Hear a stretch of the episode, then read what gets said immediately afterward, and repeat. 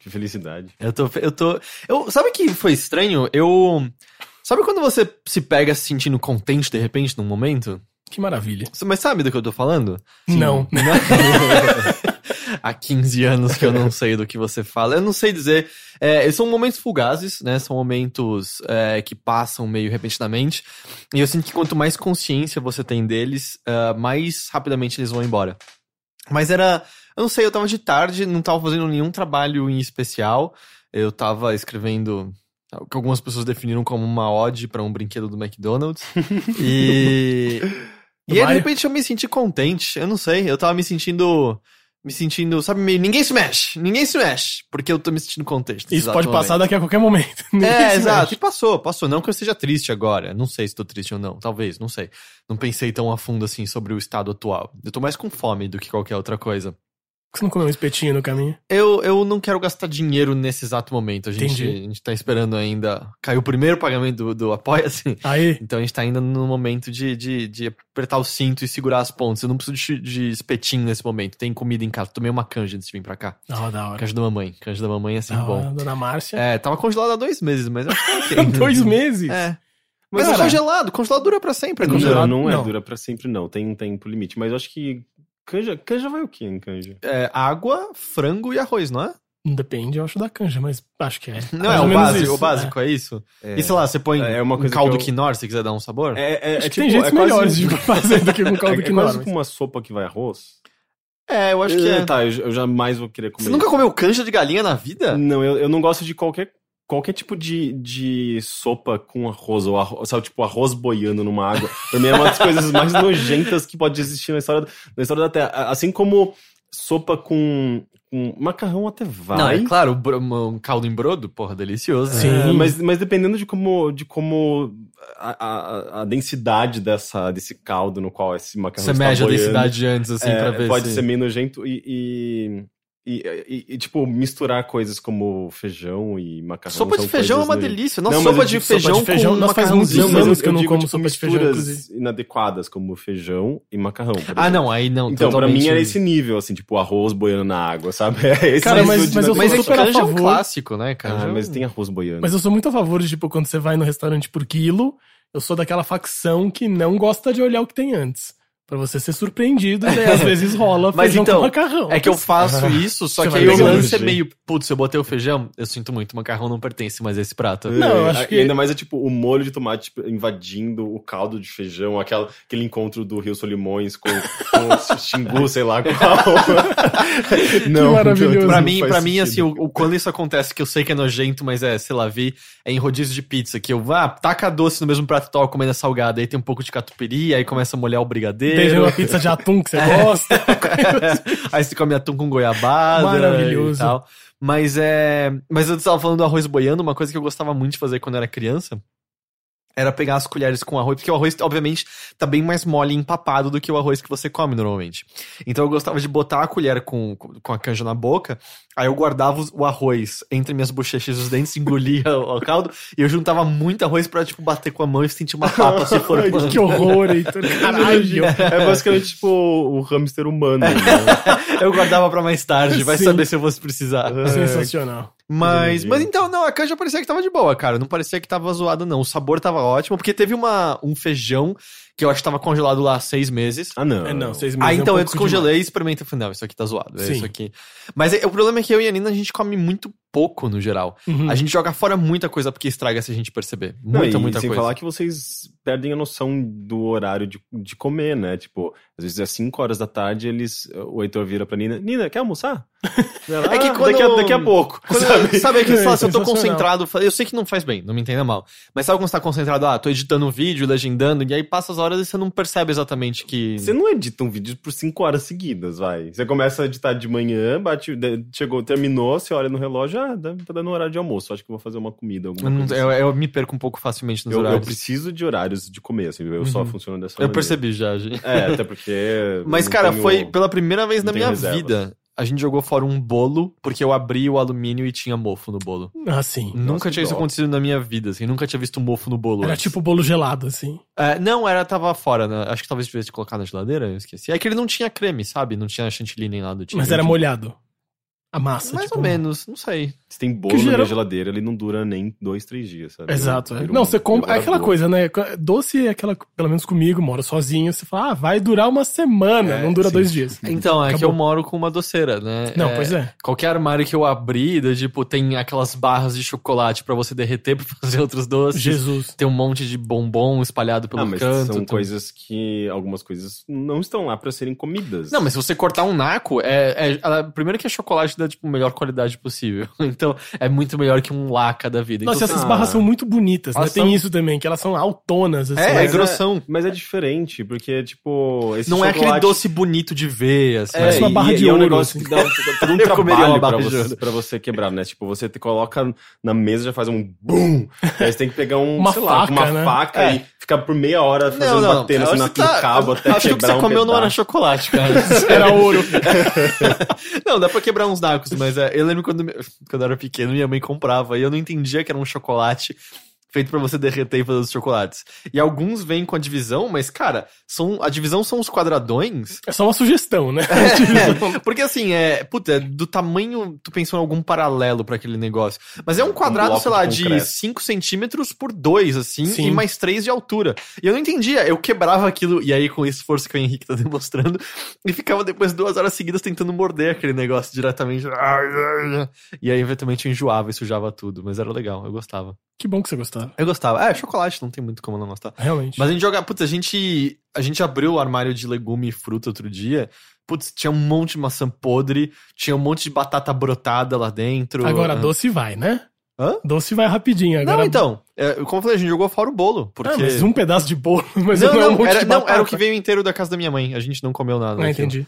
É, não, eu tento. Eu não como tanto assim. Então, doce, da próxima vez eu vou lá e comer tudo que tiver estragando. Eu tinha porque- oferecido aquele bolo pra você. Ah, é? Sim, mais de uma vez. Tá, eu, eu próxima vez eu vou começar. Aceite os bolos do Eu, Heitor. eu não Pois vou é. nem, nem, nem só, tipo, pegar sugestões que ele me dá. Eu vou encontrar um negócio e falar, então eu posso comer um pedaço desse negócio? Pronto. Mas é, é. é meio que reajuste, sabe? Eu sinto que, por exemplo, quando eu vou na padaria, eu ainda compro pão pensando na quantidade de pessoas que habitavam a casa da minha mãe até Uhum. seis meses atrás. Sim. E, cara, não, né?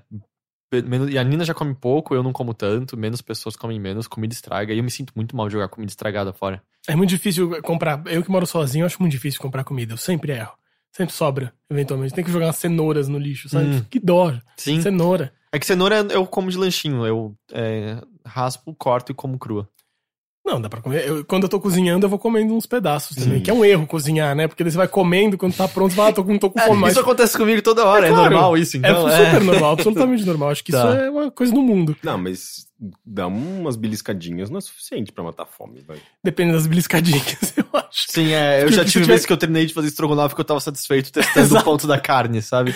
Mas é. Mas cenoura. É que eu não gosto de cenoura cozida, eu gosto de cenoura crua. Eu- E eu, gosto de não cortar ela tanto, eu gosto de sentir ela cedendo à resistência dos meus dentes. O croque. É. Sim. Eu já li uma vez, eu não sei se é verdade, mas que a força que você aplica pra partir uma cenoura com seus dentes é a mesma força necessária pra você partir fora um dedo humano, só que seu cérebro não deixa você fazer isso com você mesmo. Por, tipo, você vai se machucar se fizer isso. Uau. Mas e se for com o dedo de uma outra pessoa? Você tem que querer machucá-la, né? Eu lembro que no Marte Ataca, o alienígena uma hora corta, come fora o dedo de um cara de boa, mas eu não sei se a fisiologia dos marcianos é a mesma que a nossa. Eu acho que isso não tem muito como saber.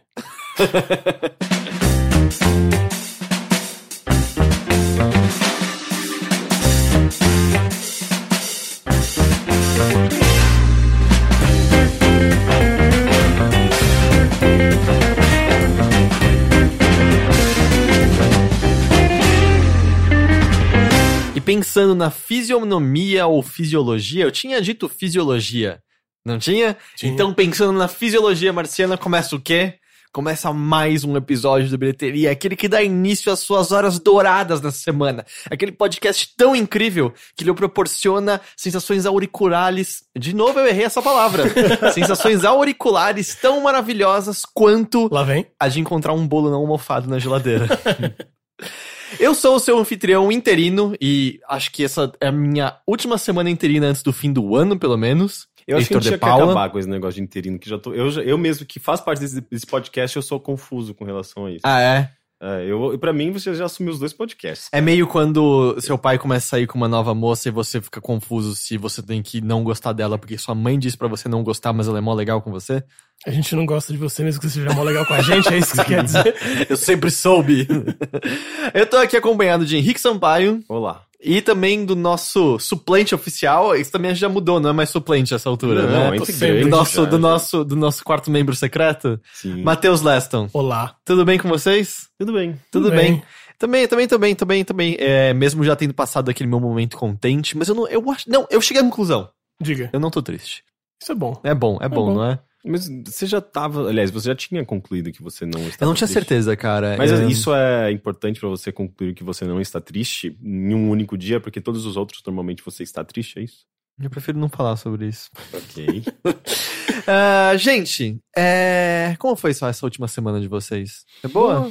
Corrida, É. corrida. A última semana inteira ou você diz o final de semana? A última semana, mas se quiser o fim de semana. Pra mim é louco, eu sei que é o clichê, mas é muito bizarro pensar que a gente já tá em novembro, cara. É, É bizarro mesmo, é, realmente. do tipo, eu não, eu não lembro de 2016. Não, as pessoas já estão começando a falar de festa de fim de ano, né? E eu fiquei tipo, caralho. é, não, os realmente. shoppings todos já têm decoração de Natal. Não, isso é absurdo. É, não foi nem Nossa, Halloween eu não, Eu ainda. não notei isso ainda. É, então é, é que, que eu não eu- entro em shopping há muito tempo. Eu não É. tenho nenhuma razão pra entrar É que eu fui numa shopping. cabine que era num shopping. Isso que eu ia falar, não tem dinheiro também pra entrar em shopping. Eu fui numa. ca- Aliás, nossa, ainda bem que eu falei isso alto, porque o filme que eu vi é tão ruim que eu tinha esquecido já que eu tinha Que ido bom. assisti-lo. Tá aí o assunto. É, é, pois é.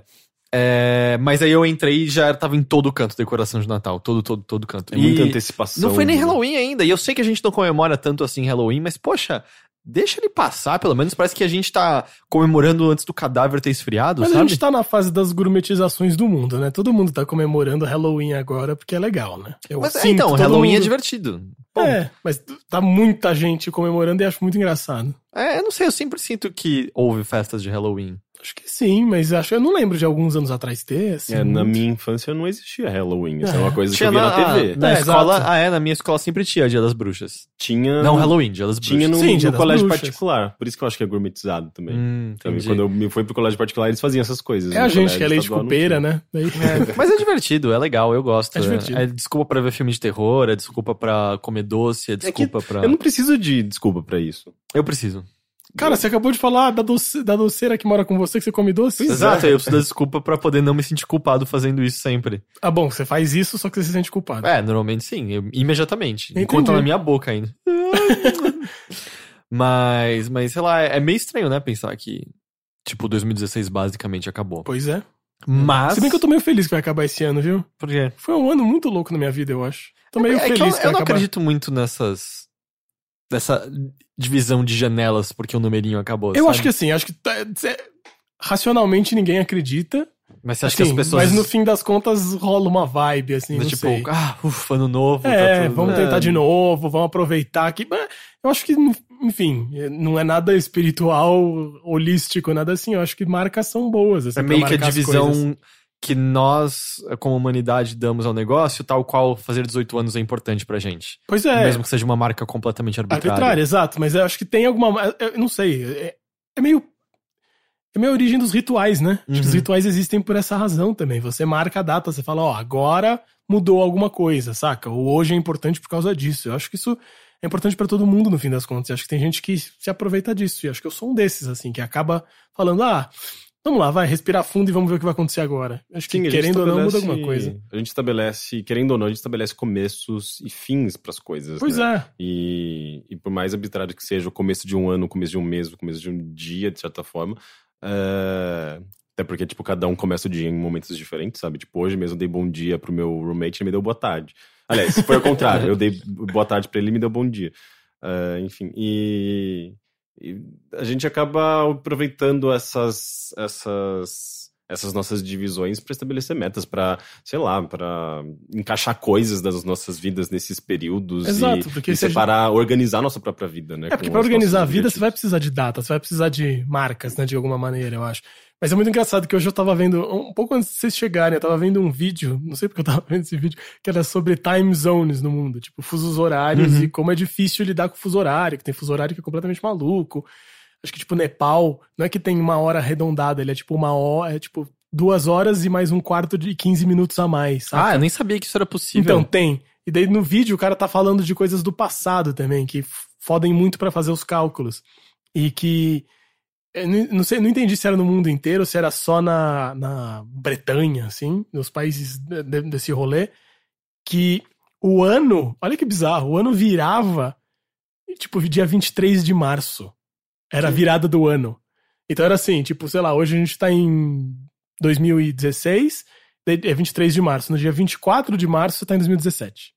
É tipo o ano fiscal, né? É, é uma virada completa, é completamente bizarro. Então, tipo, você tava 31 de dezembro de 2016, o dia seguinte era 1 de janeiro de 2016. É, não, é só, tipo, a- a- vamos dizer, o, o slot do ano era arrastado pra uma posição diferente dos meses. Pois Até é, porque mas- os meses que a gente tem vieram da, da Roma Antiga, não foi? Só? Não sei, acho que É, sim. se eu não me engano, sim, a gente tinha menos meses no ano. Tanto que é por isso que setembro é 7, Sim. mas numericamente é o 8, Nove. né? 9? É. Outubro é o 8 e é o 10. Novembro é porque a gente tinha alguns meses e aí tinha um período no qual meio que não tinha essa marcação. E aí Ah, criou deve ser isso, faz sentido. que Se março for o primeiro, né? É, por isso que você tem até agosto, que é de Augustus, né? Se eu não me Uhum. engano e tal. É, março era por conta de Marte, né? Se eu não me engano. Deve ser. É, enfim, e aí meio que a gente vai mudando de acordo com a nossa compreensão do universo, né? Né? Profundo, né? Profundo, né? Mesmo da compreensão do universo mudando aqui. Pois é, pois é. Ahn, Matheus, Oi, eu vou começar com você. obrigado. Ah, De nada. É, O que, que você andou assistindo que você queira compartilhar com a classe? Cara, eu quero compartilhar uma coisa Hum, você tá animado, pelo que é a mesma que você quer compartilhar. Ah, ok. Espelho preto. Ah, é, o Black Mirror. Ah, eu também assisti. Você assistiu assisti também? três episódios. E eu, então, é porque o é- Heitor tava querendo muito falar disso semana passada e É, não podia. então, porque é isso que eu tinha já assistido que eu não podia. Até só explicando que é. Eu moro com uma jornalista, né? E Sim. ela teve acesso antecipado. Eu moro com ela, eu assisti tudo. O Overloader não teve acesso antecipado. E pelo que eu entendo, foi um acesso antecipado que poucos veículos tiveram aqui no Brasil. Acho que um Uhum. ou dois. Então parecia. Parecia errado eu aparecer aqui falando sobre o negócio. sabe? Sim, claro. Mas então eu já tinha assistido. É, uma se... Ups, perdão. É, uma semana antes o, o- a terceira temporada de Black Mirror. Você já assistiu tudo já? Assisti tudo, assisti em dois dias, do tipo, eu assisti na sexta, nessa sexta e nesse sábado. Nessa sexta eu tive. tava trabalhando e tal, cheguei em casa super cansado, daí assisti dois episódios e eu precisava acordar cedo na segunda, né, no sábado, que eu trabalhei no sábado também. Assisti os dois primeiros episódios. E, bom, não sei se essa foi a experiência de vocês também, mas os dois primeiros episódios eu gostei, mas não foi nada muito empolgante na minha vida. Então, assim. o, o primeiro é o Nosedive, que é Nosedive. sobre como. É, é, um, é um episódio que exagera a nossa importância em como os outros é, dão atenção a nós em redes sociais. Sim. Como eles nos dão notas e dão likes e etc. É como etc. se, se as pessoas dessem upvote, dar um vote pras pessoas eh, Na É, real, do é. tipo, o número de curtidas do Instagram determinasse o tipo de promoção que você pode pegar em certas lojas, por exemplo. é. E o segundo é o Playtester, que eu acho que é tal. Eu achei é, entre os dois piores de Black Mirror como um todo, assim. Sim. É. Eu, eu gosto dele de algum. Eu gosto de como ele lida com o tempo, o tempo, o tema, e, de- e sem, sem que você perceba, ele, ele tá dando um- uma série de twists em cima desse tema. É que eu achei que os twists são tão óbviozinhos. Eu achei assim. também, eu É. achei.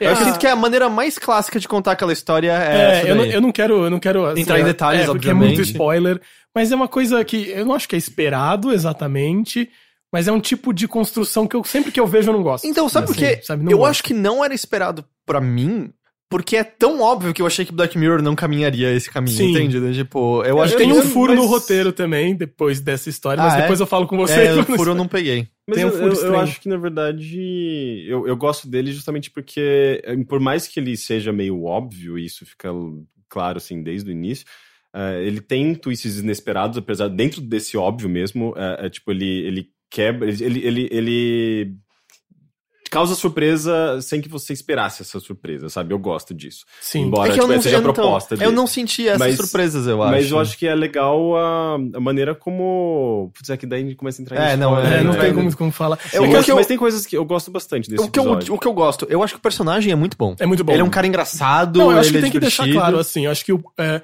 o pior episódio de Black Mirror já é melhor do que muita série, sabe? Tipo, a gente Sim. tá sendo mega crítico, eu É acho. que o tem um lance- pouco isso, porque é muito boa essa série, assim, a existência Mas- mas dessa eu tenho- série. Eu acho que ela tem baixos. Tem assim, baixos, E eu é, diria que a claro. terceira temporada é a que tem alguns dos mais baixos de todos. Mas assim. é, esse não foi meu. eu, assim, eu, eu achei o quinto episódio o pior. É, ele, é- ele é bem Eu parei no fraco. terceiro, que foi, eu acho, talvez o que eu menos tenha gostado. Nossa senhora, pelo amor de Deus, o terceiro. Então, Eu, eu acho que ele Então, vamos, vamos, vamos só voltar então rapidinho antes da, da- se a gente puder seguir em ordem. Só pra complementar assim, o, o playtester, eu acho que o, o lance que mais me decepcionou, eu acho. Vamos só a premissa é é um cara que vai trabalhar como playtester de um novo videogame de uma empresa que tá querendo demonstrar uma tecnologia nova. É essa a premissa. É, a primeira coisa a comentar. Referências a Bioshock? né? É, tem e várias a camiseta que ele tá usando é a camiseta do Nathan Drake do primeiro jogo. Sim. Ah, É, tem várias referenciazinhas assim. A referência do Bioshock quando aparece é muito É, massa. é, é Só que tem a maior referência de todas é o Kojima, né? Sim, É, é, sim. total. É, que é muito bizarro, não é que ele é inspirado, é o Kojima, falar cara. que tem a revista Ed lá. É, sim.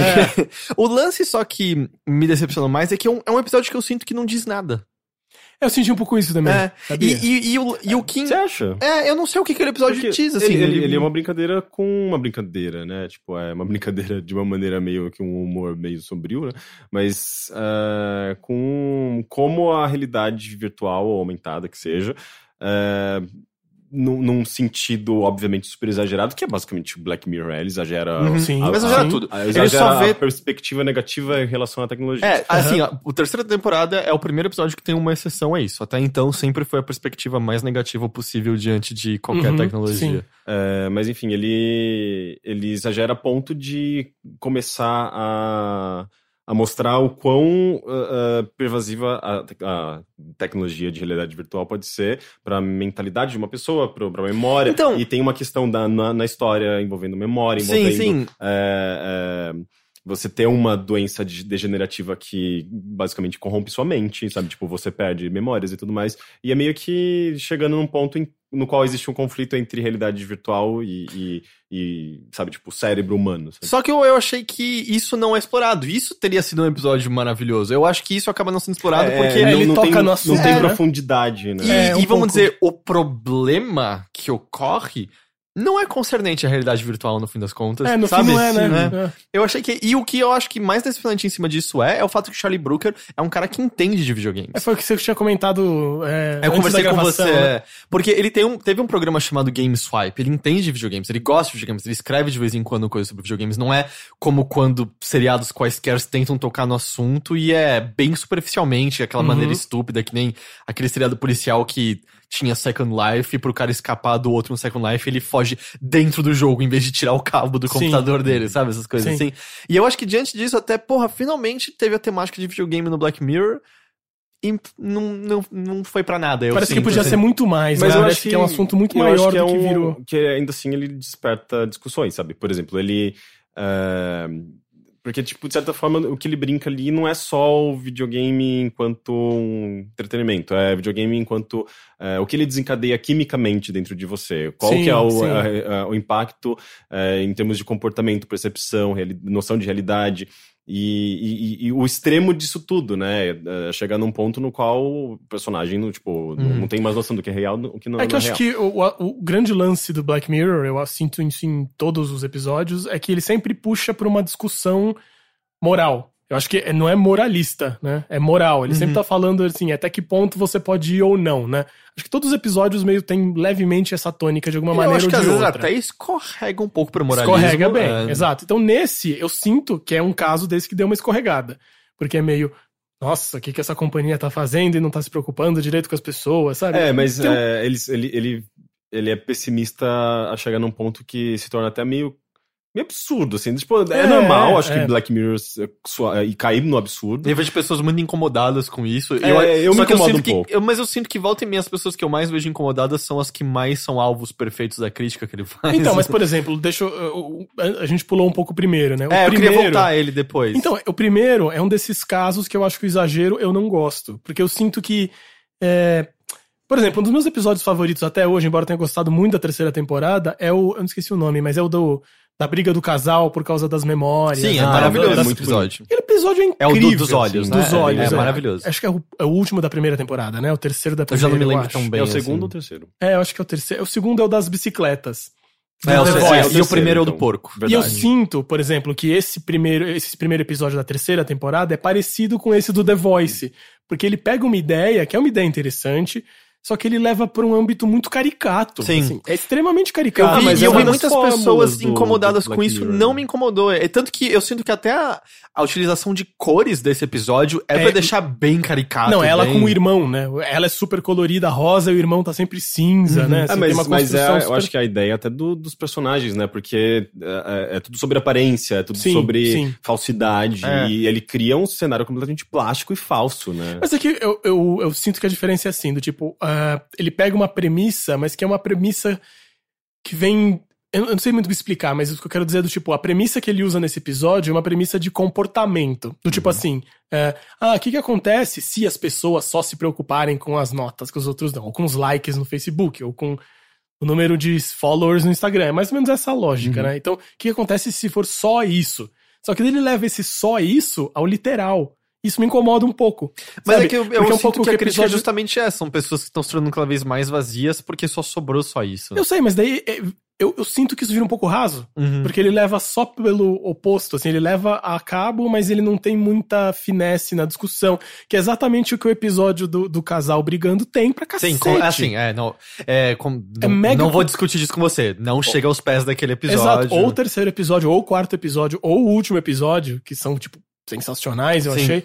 Esses, eles têm, ele, eles têm uma sutileza, sabe? Eles têm um, um- Não é tão A ou B, sabe? Mas, Mas ele, vamos meio dizer uma ele, coisa. tem, ele tem um tom diferente, né? Eu acho que ele é um dos episódios mais engraçados. Ele é quase um vi. desenho animado Exato, em é, certos Ele é exato. aspectos. cômico, é. é um humor E- bem... Mas Eu- isso distancia da gente, eu acho. Meu problema com esse episódio é isso. Ele é tão.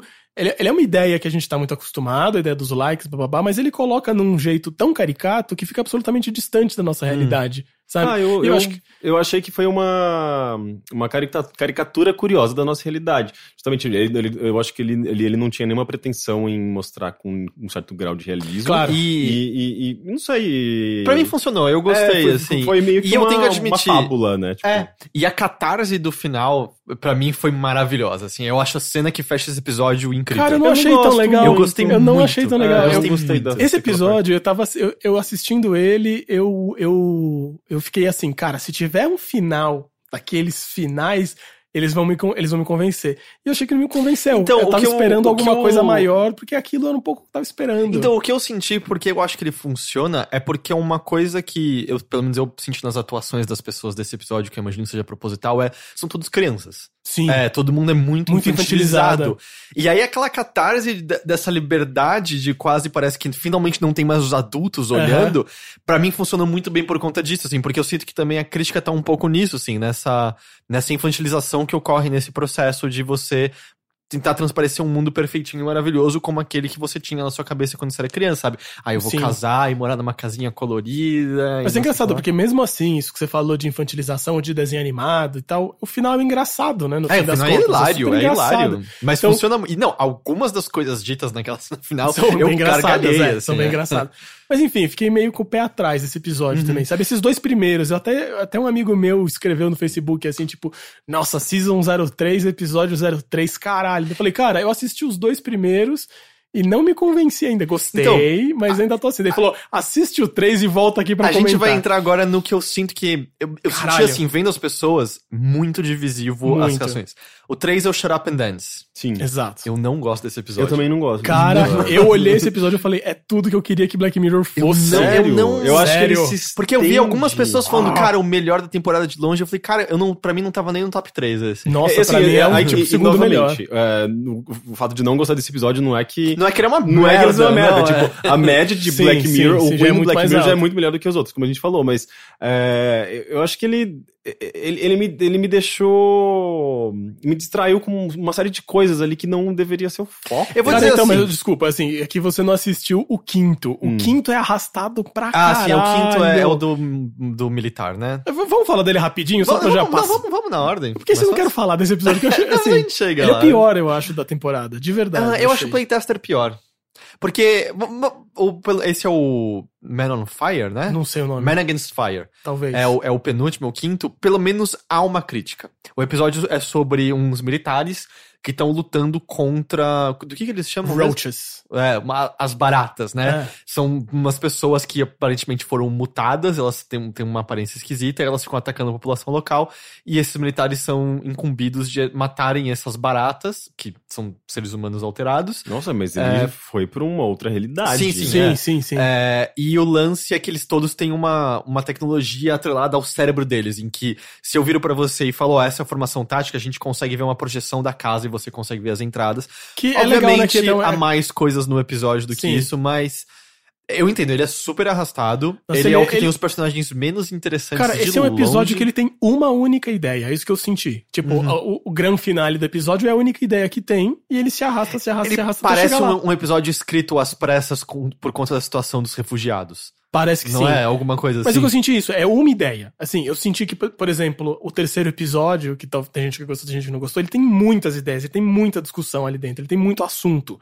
É, o quarto, É, nem o que vamos, dizer. mas vamos O voltar, último então. também. Esse é uma ideia. Mas é, ah, então, ele, eu acho que ele é o. é- ele acaba sendo fraco. Mas voltando ao. ao Terceiro. ao Shut Up and Dance, a premissa é: é, é um garoto que ah, tá na casa dele e vai, liga pornografia e se masturba, mas alguém hackeou o computador dele e o observa através da sua webcam e grava e obriga ele a fazer certas coisas, senão irá divulgar o vídeo dele se masturbando pra todo mundo. Sim. É isso a premissa dele. Sim. E É. as coisas é do tipo, ele recebe instruções pelo celular. É, parece, parece Duro de Matar 3. Exato. Ah, é assim? O Duro de Matar 3, eles ficam recebendo ordens do que fazer, senão as bombas vão explodir. Ah, ok. Essa ideia já foi explorada antes. Já, não né? é nada novo. E é, então, e justamente, aí ele acaba sendo incumbido a fazer uma série de tarefas é, não legais necessariamente e tal. E eu vi muitas pessoas assim falando, nossa, eu tava muito tenso durante o episódio, e aí tem aqui um twistzinho no final e tal. O meu, me- alguns dos meus problemas com esse episódio é Hum. a premissa de ter a sua vida pessoal exposta é uma muito atual, nossa, é uma que acontece com atores, atrizes, Claro. é, e desde seja algo pessoal, a intimidade, seja alguém se masturbando, ou, ou nudez, ou sexo, até coisas simplesmente pessoais suas, como e-mails, por exemplo, sabe? E a gente vê com frequência, assim, a, a maneira como as pessoas eh, lidam com isso. Tem pessoas que acabam sendo destruídas, eh, entram em depressão, algumas dão a volta por cima e se calcam em cima disso depois, criam Sim. carreiras em cima disso, né? Kim Kardashian, a Paris Hilton. Não, Paris Hilton. A Paris Hilton teve vários sex Também. tapes. é. Eu tava pensando na Pamela Anderson especificamente. Mais um. É, Enfim, isso acontece. E aí o que eu acho que o problema desse episódio é que essa premissa só existe no método como esse garoto é coagido, ela não importa em nada no resto do episódio. Do tipo, os as motivações de fato que existem pros personagens é, não se relacionam ao método, ao que está acontecendo com ele. É, além de dele também ter um furo, né? Eu sinto esse episódio de relacionado ao, ao que, que foi visto pela câmera e o que, que realmente importava e tal. Mas aí eu sinto que. É, então eu já pensei nisso É, também. E aí eu sinto que ele acaba não explorando uma temática que é maior e mais importante do que isso, sabe? Sei. Entende o que eu quero dizer? Eu entendo o médio, assim. Eu acho que. que... é, Acho que isso que você tá querendo dizer, eu acho que isso talvez seja a parte mais importante. Justamente esse twistzinho que tem no final, quando você descobre um pouco a mais. Sim. é, Mas eu isso acho faz que- toda a diferença no episódio. Pra Ele mim faz- mudou tudo. Assim, tava vindo, eu falei, puta que pariu. É, é que você já tem pistas no meio, né? É. Mas, mas ao mesmo tempo. ahn, parece que você depende desse twist pra que as coisas se encaixem e você entenda o, o porquê de toda aquela Aham, sequência sim. de eventos. Sim. É, porque antes disso, só tava me incomodando. Eu ficava falando, mano, por que, que esse menino tá fazendo isso por conta de um vídeo de uma punheta na internet? Então, sabe? mas É, acho que mas esse não, é o mas eu acho que o que você também. O que eu acho que você tem que pensar na hora é meio. Hoje em dia, puta, ah, se vazar, você fala, que merda, mas foda-se, tá ligado? Então, mas- É, mas, mas você É- tem que é porque- pensar na idade do garoto. No, Sim, mas ao mesmo tempo é, não, não parecia condizente com a realidade, sabe? Parecia só um grande exagero, que eu acho que esse é o maior problema de Black Mirror, assim. Ele sempre vai pro exagero num, num ponto que às vezes começa a soar é, é, repetitivo, sabe? É, É quase como se fosse só o, o, o pessimismo, e quando você só fala de pessimismo, parece que é, é, você só aponta o pessimismo, parece que as coisas ficam neu- meio que neutras. É que você não viu o Você tem que quarto assistir o próximo episódio. episódio. Ah, é? San É. Junipero. É, Tá, é, eu não mas a gente, a gente já entra nele. É mas que é o melhor da, É, da temporada. mas você entende o que eu quero dizer sobre. Não, você falou que entende médio. Aí Eu eu, eu, não senti. médio, Aí é. eu achei que, ah, é um episódio legal, mas de novo, eu acho que ele não diz nada. Eu sinto que é uma vibe muito parecida com o primeiro episódio de Black Mirror, do porco. Eu acho que o porco diz muito mais. Porque o do, do, do presidente transando com o porco, você tem. Primeiro-ministro. O primeiro-ministro, é. O- coisas que eu acho importante que ele tá denotando, e dado que o, o Charlie Brooker, se, uh, procure depois o New Swipe, que é o Aham. programa dele, e todo final de ano, já que a gente tá pra acabar o ano, ele faz o Ear Swipe, que é um resumo. Ele é um cara muito focado em analisar jornalismo e criticar jornalismo. E justamente falar sobre como existem problemas criados por conta da cobertura em torno disso. Problemas que não existem, mas a cobertura transforma em problema. Uhum. E aí o que eu sinto que o, o episódio do primeiro-ministro com o porco tem é, você tem todo o lado de como a imprensa tá tratando aquele fato, dela fazer aquele evento crescer. Sim, sim. Depois disso, você também tem a investigação da intimidade da vida do primeiro-ministro e da percepção do público ante a vida íntima do primeiro-ministro. Uhum. E eu acho que esses dois elementos são os que sustentam o ato de um homem estar transando com um porco. Uhum. Que se fosse só isso, seria só choque, certo? Não Sim, seria nada sim. demais. Eu acho que é isso que faz aquele episódio funcionar tão bem. No Shut Up and Dance, eu acho que falta estrutura, assim. É um episódio que, ah, é um garoto levado a uma situação extrema, e aí ele faz coisas extremas, e aí acaba. E não faz diferença nenhuma É, pra ninguém nada. Eu- eu tive essa sensação de que ele tá construindo tensão o tempo todo, mas pra quê? Assim, eu ficava me Sei, chegando, sei. tá, qual E é eu- o ponto? É, é o onde que eu ele sei vai quer dizer, chegar? ele tá criticando so- Social Justice Warriors, ele tá criticando vigilantes, ele tá dizendo que as pessoas têm que tomar mais cuidado com, com, com a internet. É que eu não sinto sei o que acho quer que o dizer. ponto me dele- soa meio arbitrário, não sei. É que eu sinto que o ponto dele é meio. Ele é o único episódio que não tem nada de tecnologia despirocada. É, tirando, Tirando o GPS 3G que funciona na floresta e tal. Mas é, eu acho que. Acho que o ponto é mais de estar tão próximo da gente. Eu acho que esse é o meu ponto do episódio, sabe?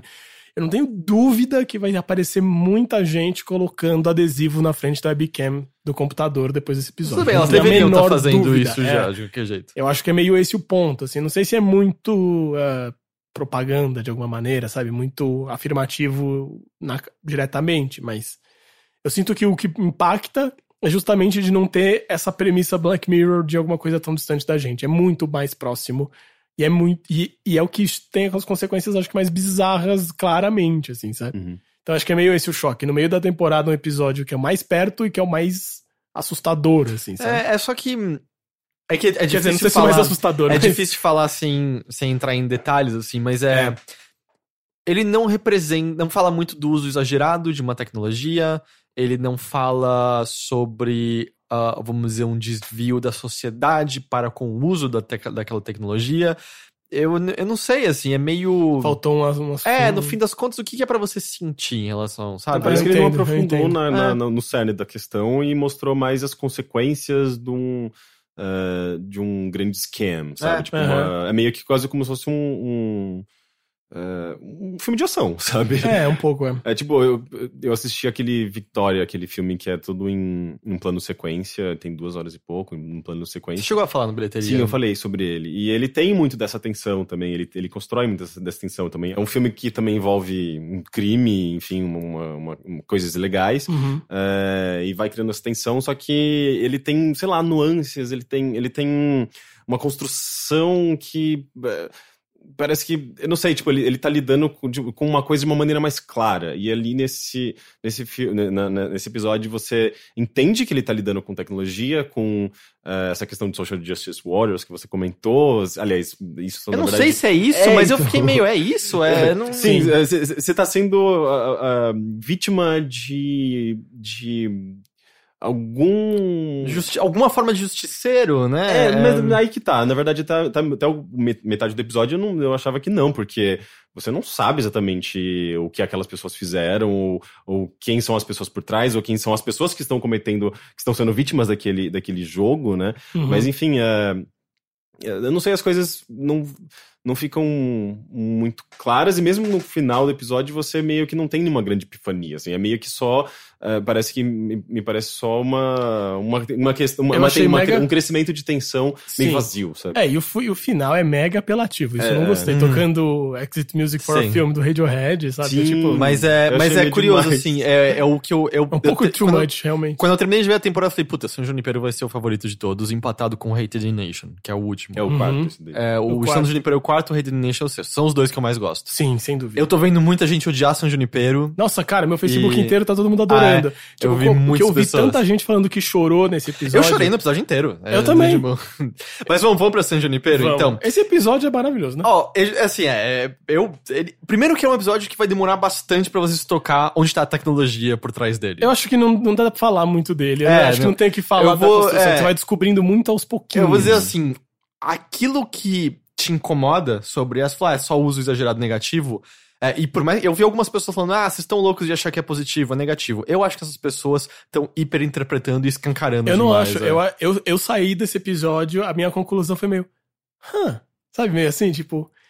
Eu não sei como eu me sinto sobre isso que acabou de acontecer. Então, eu não tô dizendo que é uma escolha certa em absoluto. Eu estou dizendo que algumas pessoas estão vendo uma negatividade em torno do, do, do, do dos eventos que eu acho que não está ali. Que eu acho que é simplesmente galera tentando não querer acreditar que Black Mirror tenha tomado a liberdade de falar positivamente de algo. Porque eu acho que é tão bem escrito esse episódio, tem personagens tão bons, Sim. que eu acho que ele é uma prova boa de que o oh, Black Mirror pode fazer isso. Ele, tudo bem que o nome da série acaba sendo, uhum. sendo perdido por conta disso e tal, mas desde que não se torne uma norma, me parece absolutamente é, possível dele ter essa, ter essa liberdade de de vez em quando explorar. Quer saber? Vamos ver um, um extremo diferente da tecnologia Sim. e como ela. É que eu não sei, eu realmente. A minha conclusão foi muito tipo.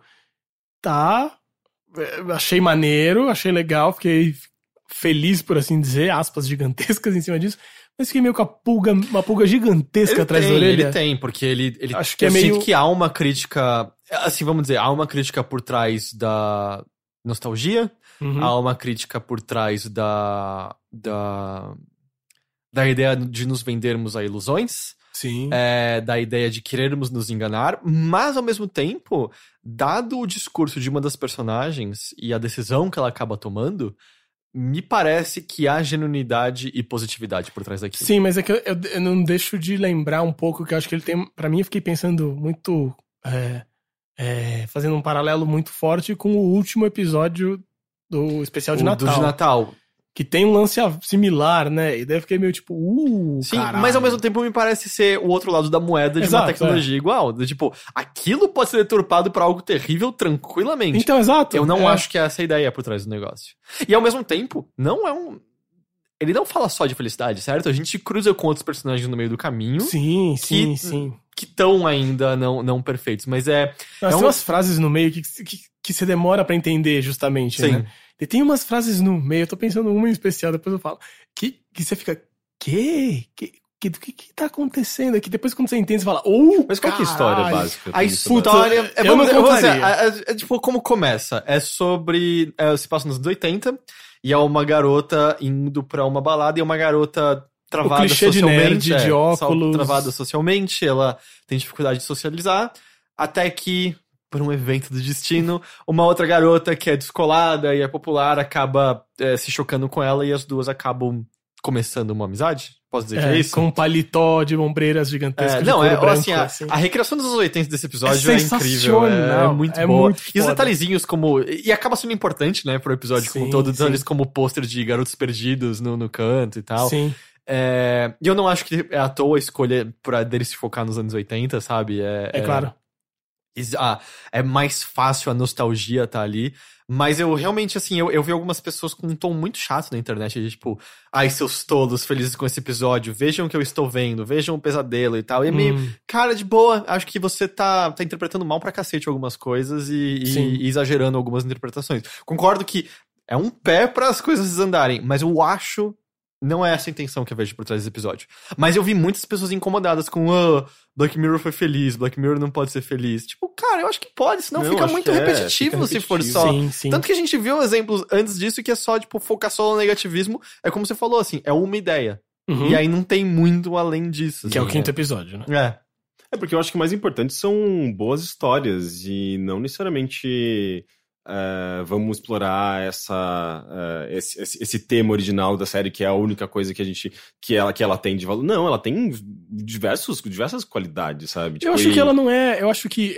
é, O que eu sinto desse episódio, que acho que é o grande ganho dele, é que a conclusão que você tem que é feliz não é sobre o uso da tecnologia. Não. É sobre aquela história que ele tá contando que usa essa tecnologia. Então, é sobre como pessoas usam aquela tecnologia. Acho Não que é nem tanto. Eu acho que é. Acho que é aquele caso particular, aquelas pessoas daquele jeito. E aquele, essa história é massa. Sabe? É meio isso. Por isso que eu acho que você fica com a pulga atrás na orelha, que faz todo sentido. Mas isso não anula essa história que pode ser feliz, entende? Uhum. Eu sinto que a, a grande sacada desse episódio é pegar uma tecnologia e pegar uma história que podia ser muito complicada, muito negativa, muito zoada, assim, e focar só num pedaço dela. E contar uma puta história interessante desse pedaço. Eu acho que isso é genial, Uhum. sabe?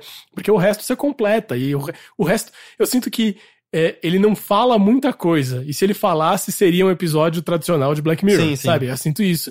Então, eu acho que a lacuna dele que é genial, sabe? De, de, de se permitir contar uma história Por isso que, eu sinto que a é- lacuna. Que tá podia no- ser muito maior e ele, se, ele resolve falar de uma história meio, aspas, pequena. Mas sabe? por isso que eu sinto que a muito lacuna particular. tá justamente, vamos dizer, as outras pessoas que elas encontram na, Exato, baladas. exato. Que é tipo, é sobre como aquelas pessoas estão usando aquilo, sabe? É, Sim. Não é, não, é- não é porque você está.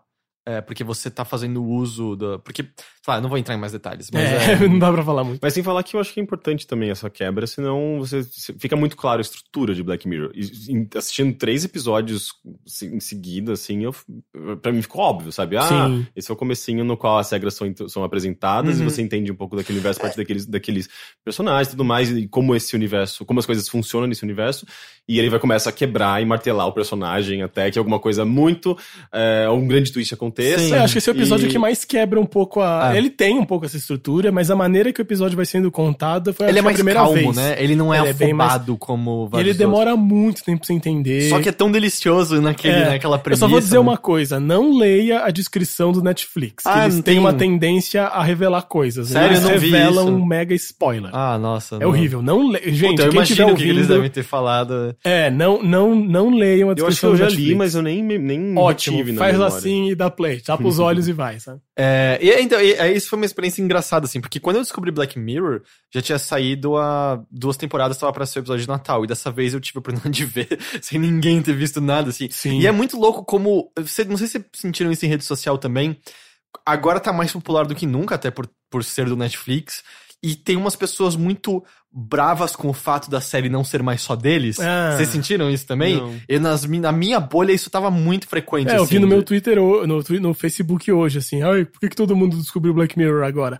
Ah, vai se fuder, deixa as É, pessoas assistirem, Exatamente, caralho. mas eu tô vendo muita frequência assim. Que elitismo ao, estúpido, ao sabe? ponto de que tá criando algumas interpretações muito arrogantes da série, como, ai, ninguém entende além de mim. É, Ah, vai se vai se fuder. ferrar, vai se ferrar, É. vai se fuder, exatamente. Bom, o quinto episódio a gente pula, É, que a gente a já gente falou, falou. sobre ele. E aí, Hated in Nation. Cara, que foda pra mim também, é né? empatado com San Junipero como o melhor da Que é temporada. louco, né? Porque o que o San Junipero tem de ser um episódio íntimo, pequeno, sobre uma coisa muito pessoal, esse não, né? Esse é um episódio quase, quase de escala E mundial. ele podia ser um assim. filme, né? Uma hora e meia. Aquele Tem uma hora e meia, episódio, né? gigantesco. O é. primeiro é bem longo também, não é? Primeiro acho que tem uma hora, Uma hora. ou 56 minutos, uma coisa assim.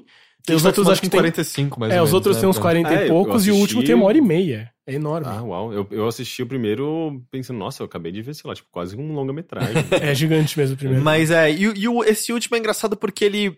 Ele Também passa é difícil não contar spoiler É, ele, dele. ele é meio que é uma, é uma história de investigação policial. É, acontece um assassinato e tem. E ainda é o clichê, é a policial veterana e cansada com a policial novata que quer fazer uma diferença no mundo. Mas isso é muito maravilhoso. É muito eu achei, eu senti muito isso, assim, tipo, ai, que clichêzão.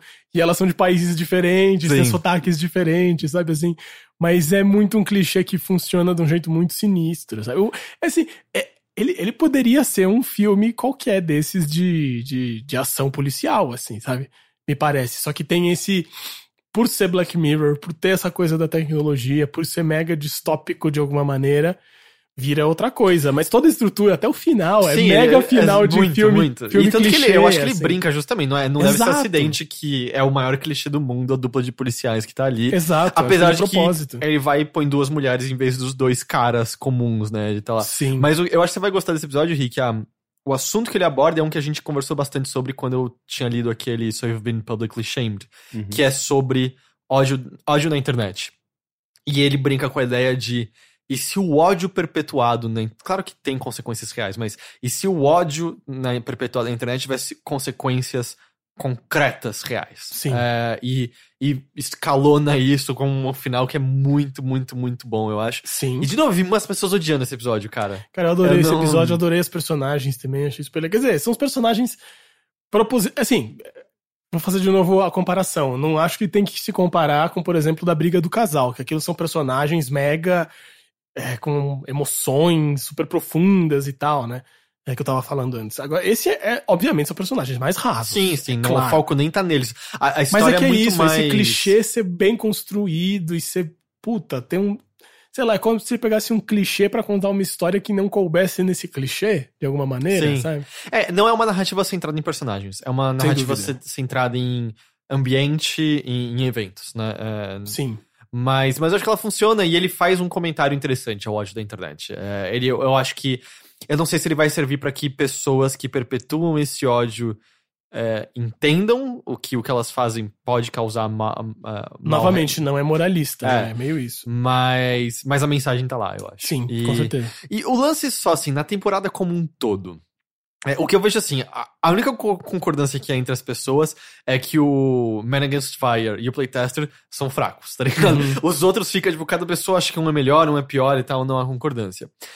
Dito isso, eu acho que é justo dizer, e de novo, não digo com isso que é ruim, é justo dizer que a terceira temporada é a mais fraca das três até agora. Eu não sei. Eu, Não sei eu mesmo. acho que sim. É que as outras temporadas são menores também. São né? menores e, e, tipo, cada temporada. A primeira temporada eu acho que não tem nenhum episódio ruim. Eu gosto até do, do The Voice. Mas eu não gosto. É, eu não então. gosto mesmo desse E episódio. o único que eu não gosto da segunda temporada, e que ainda assim eu gosto um pouco, é o The Wall do. O do bichinho azul, que ele fica mexendo. Ah, pela- é, não é muito legal. É, é o mais fraquinho, mas eu não acho ruim de qualquer maneira. Sim. É, eu- É, Eu- na segunda temporada eu lembro que eu parei na do. eu não gosto de White Bear também, pra falar a verdade. Eu não gostei muito também. Só- É, mas eu, eu sinto isso, assim. Eu sinto que o, que o. Eu não sei, eu não achei pior. Eu achei que. É, não, agora que eu falei em voz alta, a segunda temporada é mais fraca que a terceira.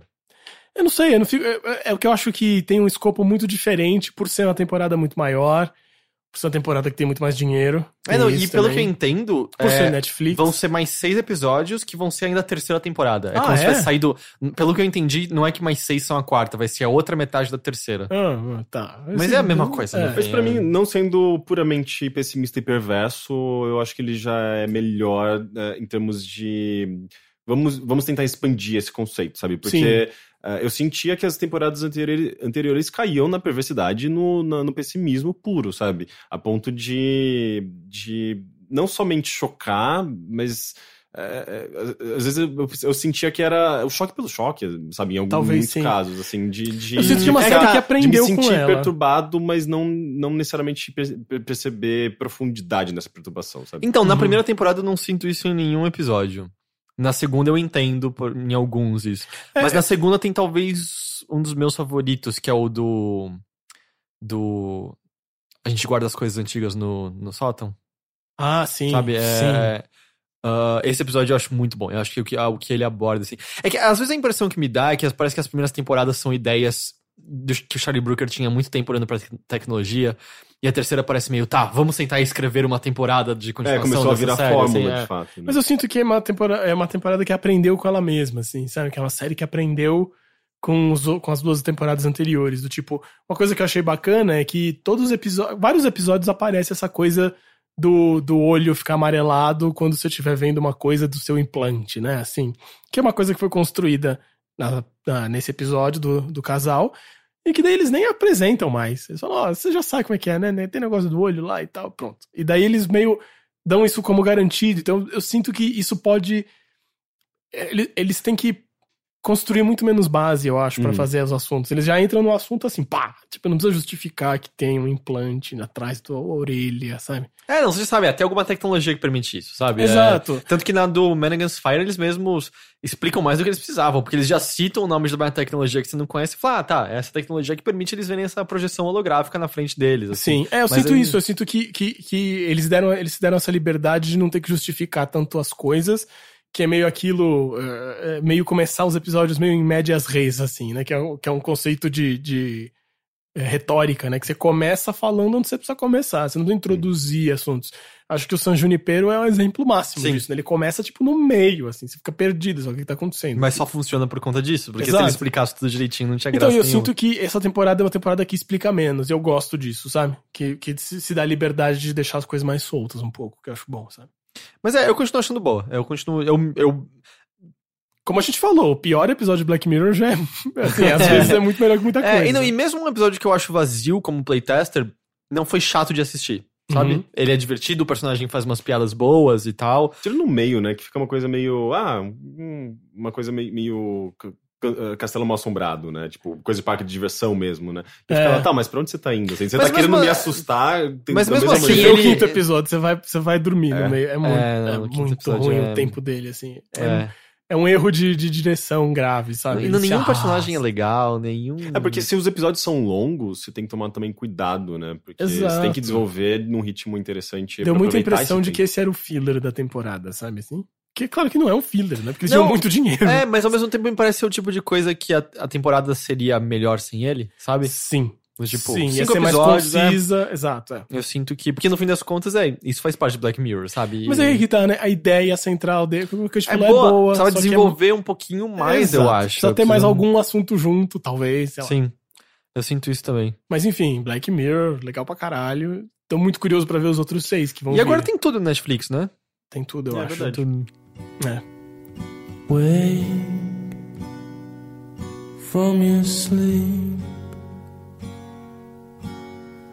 the drying of your tears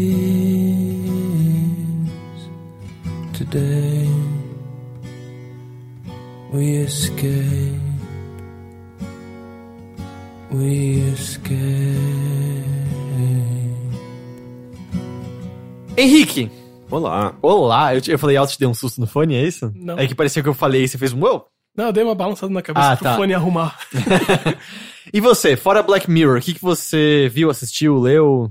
Cara, eu passei o final de semana inteiro jogando videogame e vendo coisas, porque eu, não- eu fiquei preso em casa, basicamente. De novo, literalmente? Não, não, não literalmente, porque eu não, eu não- eu- as pessoas me abandonaram e o, Oh. e o dinheiro me abandonou. Oh. E, daí, É bom, isso acho que é. é, e daí você não encontra outra coisa pra fazer além de ficar em casa vendo coisas e jogando videogame. Mas Alguma- foi bom porque fazia muito tempo que eu não fazia isso. É gostoso às vezes também. É, é gostoso quando você intencionalmente fica em casa é, pra para fazer isso, sabe? Dessa vez eu tinha um pouco de intenção, mas tinha também o lance de que eu não tenho outra possibilidade. sabe? Ah, tá. Mas é, é que eu, eu entendo, assim, a minha namorada saiu sexta-feira, aí eu podia procurar um programa, eu falei, não, mas quer saber? Eu quero ativamente ficar de pijama em casa, Comendo estourar chocolate. pipoca, é, tipo, estourar pipoca, e, e aí eu fiquei saltando justamente também de videogame pra um filme, Uhum. pra uma partida de Overwatch, pra um seriado e tal. Sim. E é bom, é, é gostoso. É, eu- quando, quando eu percebo que, tipo, ah, eu tô na minha casa, no meu sofá, vendo coisas na minha TV, jogando meu videogame. É, é tipo, ah, eu conquistei algumas coisas da minha vida, eu acho. Sabe? Tipo, Sim, então dá, dá uma sensação boa, assim, gratificante. E, e, tipo, daí você quer aproveitar um pouco sua própria casa, sabe? Aham. É, então, nesse sentido, foi legal, sim. Bom, mas o que, que você assistiu que você queira Cara, eu falar assisti um sobre? documentário que, inclusive, tá no Netflix, eu sei que ele é novo. É, e ele é muito legal, eu fiquei bastante surpreso, porque eu não sabia nada dele. Eu olhei, vi a descrição, dei um play e comecei a assistir. É, chama Man vs. Snake, que é um documentário. ok, parece legal. Sabe aquele aquela continuação do Man documentário- vs. Bear que você tava falando semana passada? não, aquele, aquele lá é o Homem-Urso. É, não, mas não tem nada a ver que- com isso que você tá pensando. É, você lembra daquele documentário do King Kong? Aliás, do King Kong não, do Donkey Kong. É, ah, sim, que é o The King of Kong. é The King of Kong. Sim, ele é muito parecido na, em termos de estrutura e narrativa. Sobre recorde em videogames? É, exatamente. É um documentário sobre. ah, ah, pessoas que tentaram bater o recorde mundial de Nibble, que é um jogo que nunca ninguém ouviu falar. Mas é tipo o jogo da cobrinha de celular? É, exatamente. Ok. Eu acho que ele não é o jogo original da Cobrinha. eh, eu acho que. Eu acho ele de 80 e pouco. Mas, sabe, de uma empresa X, assim, é um, é um arcade que. É, não é um nome que. Não, é totalmente obscuro. Na minha cabeça, Asteroids, Donkey Kong, são jogos que a galera tenta quebrar o recorde mesmo. Sim, É. é, e ele só. As pessoas só tinham interesse em bater recorde nele na época que, que ele saiu. Ah, como o Fliperama mesmo, né? um- Era um jogo em arcade. ah, porque ele, ele- eu acho que ele foi um dos primeiros a ter eh, nove dígitos, eh, possibilitando que as pessoas eh, batessem um bilhão de pontos, Sei. sabe? E, sei lá, na, na época que tinha essa, esse lance de, de bater recordes nos, nos arcades em si, eu acho que isso era uma. Era uma coisa que chamava a atenção da- das pessoas que Era o que buscavam. você tinha, né? Você É. descobria novas, novas táticas, alcançava a pontuação máxima, descobria como ganhar mais pontos antes de chegar na kill screen e tal. Sim, sim, mas eu acho que a- o lance de, do 1 bilhão de pontos era, era, era um- uma coisa que chamava atenção, era, uma- era uma- um número impressionante, né, para as pessoas que buscavam fazer, tinham como objetivo bater pontos e, e marcar, marcar recordes. E, e também o lance de que é, é, você podia ganhar muitas vidas no jogo. Você, você podia chegar a mais de 100 vidas. Ele contabilizava mais de 100 vidas.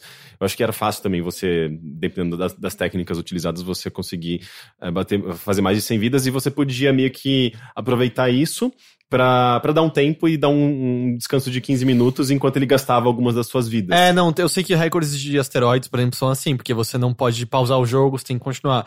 Então você pega muitas vidas, ah, fazer xixi, dane-se que você vai morrer, você vai fazer um xixi, você vai comer um lanche e tal. E, e a, prim- a primeira pessoa que conseguiu bater o recorde de um bilhão eh, foi um garoto que morava. cê- não sei se você já ouviu falar de um arcade chamado Twin Galaxies. Ele é Uhum. muito famoso nos Estados Sim. Unidos. Fica numa cidade pequena, mas ele é famoso porque, por, por ser, eu acho que, um dos primeiros arcades a organizar e oficializar esse lance de, de pontuação. Tem um site chamado Twin Galaxies hoje em dia é, que eles que ele- são eles que mantêm.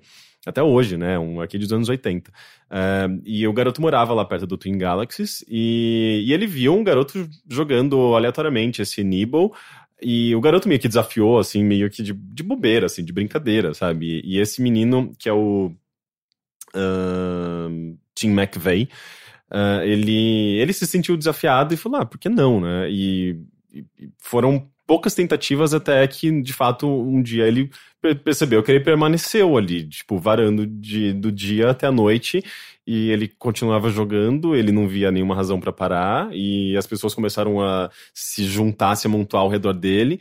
De repente ele vê chegando eh, câmeras e iluminação de coisas de TV. Foi tipo natural, assim. não É, uma foi coisa super planejada. natural, mas dentro desse nesse período todo foram, foram quase 24 horas, né? O garoto, que ele basicamente fez uma maratona, eh, a mãe dele começou a che- chegar lá preocupada, sabe? Tipo, queria Nossa, que ele de presunto. é, é, é, foi um grande evento na cidade e, e o garoto, obviamente, ele chegou num ponto de exaustão, assim, que ele... eh, ele não conseguia mais jogar, chegou num ponto que ele, que ele não aguentava mais, ele, mas ele queria bater a meta de um bilhão, porque ele, ele tava sob, tudo sob controle ali. Ah, e no momento em que ele bateu essa meta, ele simplesmente levantou e foi embora, assim, tipo, e ele, eh, ele não conseguiu falar com ninguém, deu ainda entrevistas e... Foi tipo ele tava... um drop the mic, assim, né? Pum, soltou o microfone e saiu andando. É, é, ele não aguentava mais, ele tava, chegou num ponto de exaustão absurdo.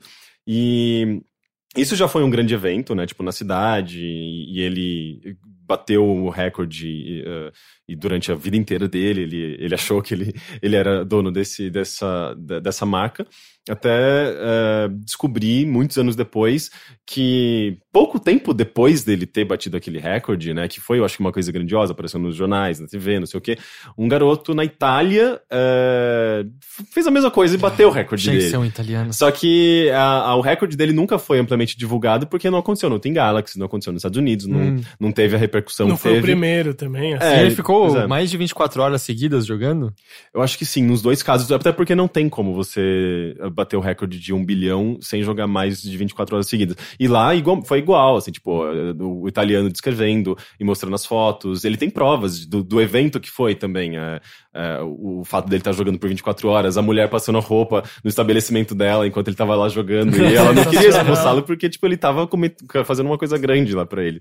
Então, é, as, as descrições e, e como eles recriam a sensação dessa, desses momentos e eles usam algumas animações para isso também, super bem feitinhas.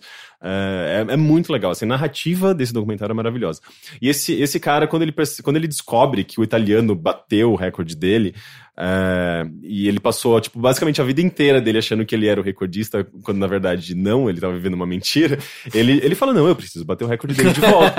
É, Tadinho, cara. é só- só- só- até que Mas ele já é um adulto a essa altura? Sim, já é um adulto. Eu tinha o em- o emprego dele e tudo mais. É, mas até que entra também um canadense que tenta bater o recorde dele em cima do, do, do recorde do italiano, sabe? Então vira uma zona, assim, tipo, de, de, de, de tentativas, novas tentativas de, de bater recorde. E, e- e essa história é levada por um, um- um período de tempo muito longo, assim, porque rola um evento grande, Mag, Magfest, alguma coisa assim, um grande evento de videogames num, num hotel nos Estados Não Unidos. conheço esse evento. E é, a narrativa vai se desenrolando nisso também, né? Tipo, é, muitas coisas acontecem. é, e é legal que. Na verdade, o, o filme inteiro é meio que na- essa tentativa dele de bater esse recorde do, do McVeigh é, e não conseguindo por inúmeras razões. É, e, e- é meio que. É, é é meio que uma trajetória, um- um- uma jornada de, de, de, de você ter um objetivo e chegar a ter esse objetivo. É uma história clássica, sabe? Tipo, quase que um. o- como se diz? Ah, o formato do, da jornada do herói. Tem quase que um pouco disso aí. Era E- sobre isso que o Campbell tava falando, era sobre o cara ganhar no jogo da cobrinha. Exatamente. Não, mas se você for ver a estrutura, meio que tem isso, sabe? Tipo, o lance de persistência e a jornada que ele, que ele passeia até lá. E, e é legal que tem, ele tem meio que um mentor, que, é, que era o cara que eu acho que era o dono do, do Twin Galaxies. E ele é um. Depois de muito tempo, assim, eh, depois de muito tempo da história original, dos anos 80 e tudo mais, ele ficou super místico. Ele foi pra Índia e virou hindu, sabe? Então ele tem uma- uma- umas uns comentários super esotéricos sobre toda aquela situação, aquele histórico, e ele, e ele é super motivador, ele vai lá e motiva ele. eh, e ele dá uma- umas interpretações tão astrológicas e absurdas, né? e, e aquilo tudo vai ganhando, vai dando esse, esse filme um, um tom muito específico, assim, ele, ele vai misturando todos esses personagens tão caricatos e, e curiosos e fascinantes. Que, que a história, como um todo, assim, é muito legal, sabe? Parece Ele- legal. ele tem uma narrativa muito boa, ele é muito bem produzido, as entrevistas são super legais, os- os- as figuras são muito fascinantes, sabe? O canadense, o Dwayne, é, ele é um lunático, assim. Você fala, como esse cara não tá na, na cadeia? sabe? Ele é um cara muito louco. E coisas bizarras acontecem justamente na tentativa dele de, também de bater o recorde. Então é, é, é- é um documentário muito legal. Assim, eu, eu peguei super é, despretensiosamente, assim, pra, pra assistir, meio que, ah, eu vou ver isso aqui porque é o que tem. E me peguei completamente fascinado por ele, sabe? Muito legal, assim, eu acho que tá no mesmo nível de ah, aquele Ecstasy of Ecstasy Order, of Order é que é né? muito bom. Ah, e o do o King of Kong, é isso? Sim. Que já É. tá defasado essa altura, né? Porque o recorde foi quebrado já um. Sim, ah, e o Bi- é Billy Mitchell, não é um É. dos, dos participantes. É, ele participa desse documentário também. Ele é, ele é outro, outro ah, da- desses. Ele não chega a ser um mentor do, do McVeigh, mas é, ele é uma figura importante pra ele. Então, sempre quando ele tá na- naquele momento de, de exaustão, é tipo, o, o Billy Mitchell, de alguma forma, te- tenta ter contato com ele pra motivá-lo a continuar, sabe? É, é muito fascinante, né? Essa cena, tipo, dos, dos recordistas de videogames, porque envolve uma maratona, um negócio de exaustão mental e física. É meio absurdo. E a, e a esposa da, da- do, do McVeigh é uma personagem interessante também, assim. Ela não tem nada a ver com aquele universo, ela meio que não entende muita coisa envolvida ali, mas ela... é, é, ela acredita muito no marido, assim, ela se torna também a principal motivadora dele. É, é, é bonita a relação dos dois, assim, sabe? Por conta do, do, do jogo, né? Tipo, como, como o jogo envolve é, é, é, que os ambos façam certos sacrifícios, sabe? É, é- é muito interessante, é uma história bem legal. É, tá no Netflix, é, chama Man vs. Snake. É bem legal, super recomendo. Da hora, parece bem legal.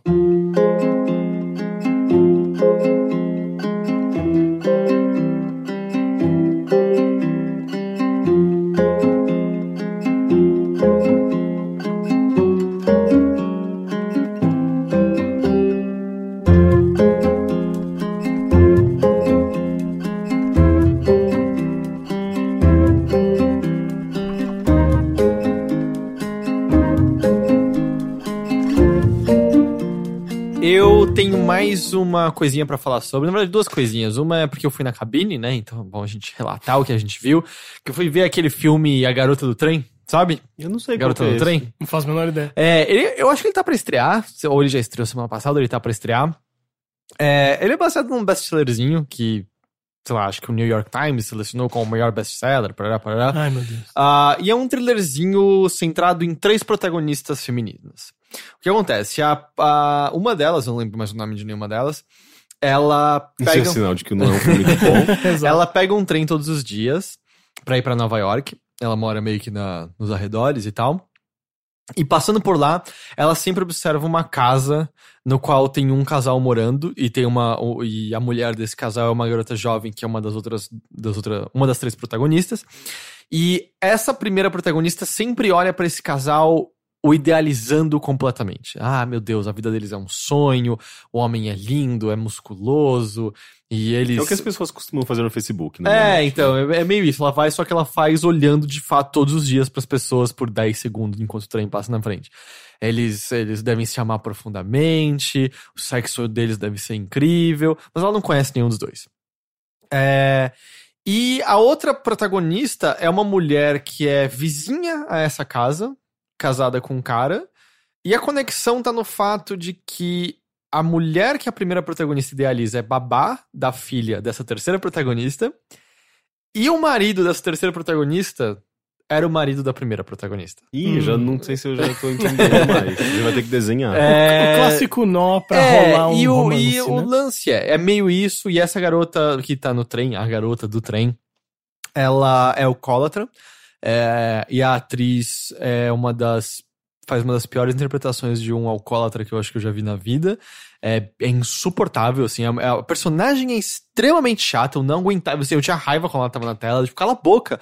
Porque a, a, a interpretação dela de alcoolismo é meio que alguém colocou um sapo na boca tentando falar com ele dentro da boca. assim. Hum. É, é isso que, que é o alcoolismo. Caricato desse jeito, assim. É, I'm, I'm, so, I'm so happy for you too. É, Nossa, é, mas ele é alcoólatra o tempo todo, o assim, tempo todo. alcoolizado? Sim, o tempo todo, sim. Não, não, não exagero. É, é- Isso Mas, parece mas, meio ó, já começou com muita premissa pra funcionar, né? E Tem que aí... ter uma história mega complexa pra rolar alguma coisa. Não, então, e é, é meio simples. Se eu lembrasse o nome delas, ajudaria, que eu realmente não lembro.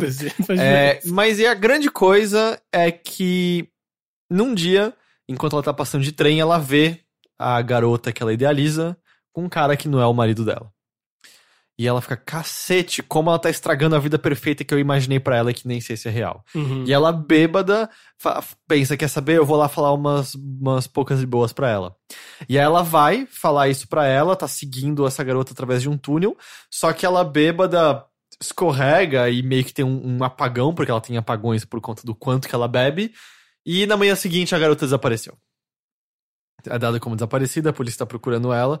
A bêbada? Ah, não, a garota que ela idealiza. Ah, ok. E aí, Ela a tá bêbada, é, e aí a bêbada é vista como uma suspeita e ela acaba sendo a busca dela pra descobrir o que aconteceu com ela de verdade, ao mesmo tempo que ela duvida um pouco de si mesma, que ela fica, será que eu fiz alguma coisa? Porque afinal eu sou alcoólatra e eu não lembro de tudo que eu fiz naquela noite. Eu tenho esses apa- apagões de vez em quando. Nossa, que premissa horrível, desculpa. É. Já- Não, não, é bem eu tô ruim. achando bem. É bem ruim, não, é. Eu, eu, eu vi. eu o, o lance é, o trailer foi bem editado e eu vi e falei, ah, parece legal esse filme. Parece uma, sei lá, uma, uma adolescente de 15 anos inventando uma história, sabe? Como- Porque, é, eu inventava histórias assim, tipo, Sim. eu falava, ah, me- meio que não tinha razão para as coisas acontecerem. Como fazer uma história difícil É, não, e como eu complexa, falei, né? é, como eu falei, é, é um best-sellerzinho que foi transformado em filme. É bem, sabe, o best-seller do momento nos Estados Unidos. Vamos transformar em filme pra ganhar dinheiro. Não é muito diferente de uns 50 tons de cinza, por exemplo, Sim. sabe? É... O lance é que, assim, acaba virando uma história de mistériozinho e é muito difícil você já não saber na metade exatamente o que aconteceu e Hum. quem é o culpado por aquilo. Até por conta da quantidade de personagens no filme, sabe? Você fica, tá, você provavelmente não fez, você é claramente a pista falsa, você não tem nada a ver com a história, quem é o culpado? Ah, bom, sobrou aquele, né? É, aquele é o culpado. E, tipo, claramente, ele é o culpado no fim das contas, sabe? É, é bem ruim, é bem ruim. Eu não recomendo ninguém assistir esse filme. É, eu não acho que ele tem nada de especial. Acho que a fotografia, de vez em quando, é levemente interessante, Onde mas. se passa o filme? ah, é em Nova York e nos arredores. Especificamente mais nos arredores de Nova York, é, é, cidadezinhas próximas. Eu não sei direito como Nova York funciona. Tem é, talvez uma cidade próxima que você pode ir de trem, ou é simplesmente o subúrbio, eu não sei exatamente. Hum. Mas é. Mas não. não recomendo nem um pouco, assim, achei, achei bem ruim. É, eu acho que nem pra você estourar um balde de pipoca e assistir vale a pena, sabe? É aquele que é só muito. É um filme que não desafia a sua inteligência nem minimamente. Tem muito filme pra ver comendo pipoca. Não É, precisa Mas tem momentos isso. que você não quer ser desafiado, né? Mas aí você vê uma comédia da hora, aí você vê um desenho animado da hora, sabe? Ou Não- rever alguma coisa que você É. gosta, já, já é melhor do que. A luz piscou ou foi impressão minha? Foi impressão sua. Foi impressão, ok. O outro filme é que eu até eu anotei aqui, deixa eu só procurar aqui, porque eu. Oh, oh, não pararam de chegar novos e-mails, espera lá. Porque eu anotei aqui pra poder lembrar o nome da, de um do- dos caras que eu não tava lembrando, porque eu não conhecia ele antes de assistir esse filme. É um documentário chamado The Best of Enemies. É um documentário que se foca num evento que aconteceu em 1968 nos Estados Unidos. 19- 1968, né, um ano de eclosão política nos Estados Unidos, porque ah, Martin Luther King acaba de ser assassinado, uh, movimentos civis estão tão, eh, em polvorosa, e tá tendo a, a corrida presidencial que acabou elegendo Nixon em Uhum. meio a diversos protestos à guerra do Vietnã, né? Várias universidades e escolas protestando contra. E o que acontece? Você tinha as estações de televisão dos Estados Unidos que estavam cobrindo as prévias, tanto republicanas quanto democratas. E o canal ABC, na época, era o terceiro colocado assim em audiência, mas bem atrás dos dois primeiros. Eu não lembro agora exatamente quais eram os dois primeiros. E, e o que a gente tem que levar em consideração nessa época é que televisão era a maneira como todo mundo adquiria sua informação, sabe? Era, era Uhum. acima de qualquer coisa, era como a informação era levada aos americanos nos seus lares ah, todas as noites e tal. E aí o ABC, a ABC tá tentando achar alguma maneira de fazer a cobertura das prévias dela ser diferente do esperado e fazer com que seja mais chamativo. Quem sabe ela ganhe audiência. E aí, aqui é o nome que eu não lembrava. Tinha um cara na época chamado William F. Buckley. É um cara que nem morreu há tanto tempo atrás, assim, pelo que eu entendo.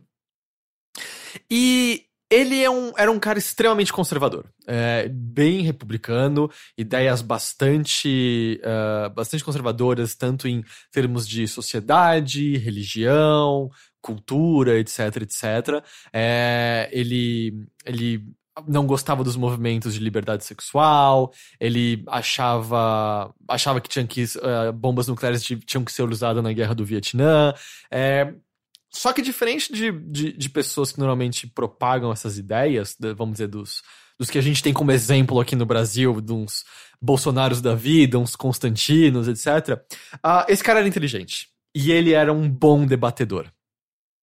E aí o ABC pergunta assim, ô, você toparia fazer, tipo, um debate sobre as prévias? É, acho que, porque eu não sei se as prévias eram muito diferentes naquela época, mas pelo que eu entendi, aconteciam, é, eu não sei se eram vários dias seguidos ou simplesmente esse debate ocorria depois de cada uma dos debates das prévias. Então. Mas então tem, acho que cinco ou seis dias pra, de debate desse cara pra, é, pra, pra, pra- tanto pro lado republicano quanto pro lado democrata. E aí pergunta pra ele, falar, ah, com certeza eu topo. Ele é um cara que já tinha tocado que é, falar na televisão é, ajudava muito a imagem dele e fazia a revista dele, que eu esqueci agora o nome, é, Wiki, Weekend Review, alguma coisa assim, que era uma revista extremamente conservadora, muito lida, por exemplo, pelo próprio Richard Nixon, que veio a ser Uhum. presidente. Ele era um cara muito próximo do, do Richard Nixon. Uhum. Perguntam, você topa? Ele topo. Aí perguntam, mas você teria alguma. Alguém com quem você não queria gostaria de debater? Aí ele responde uma coisa por piada.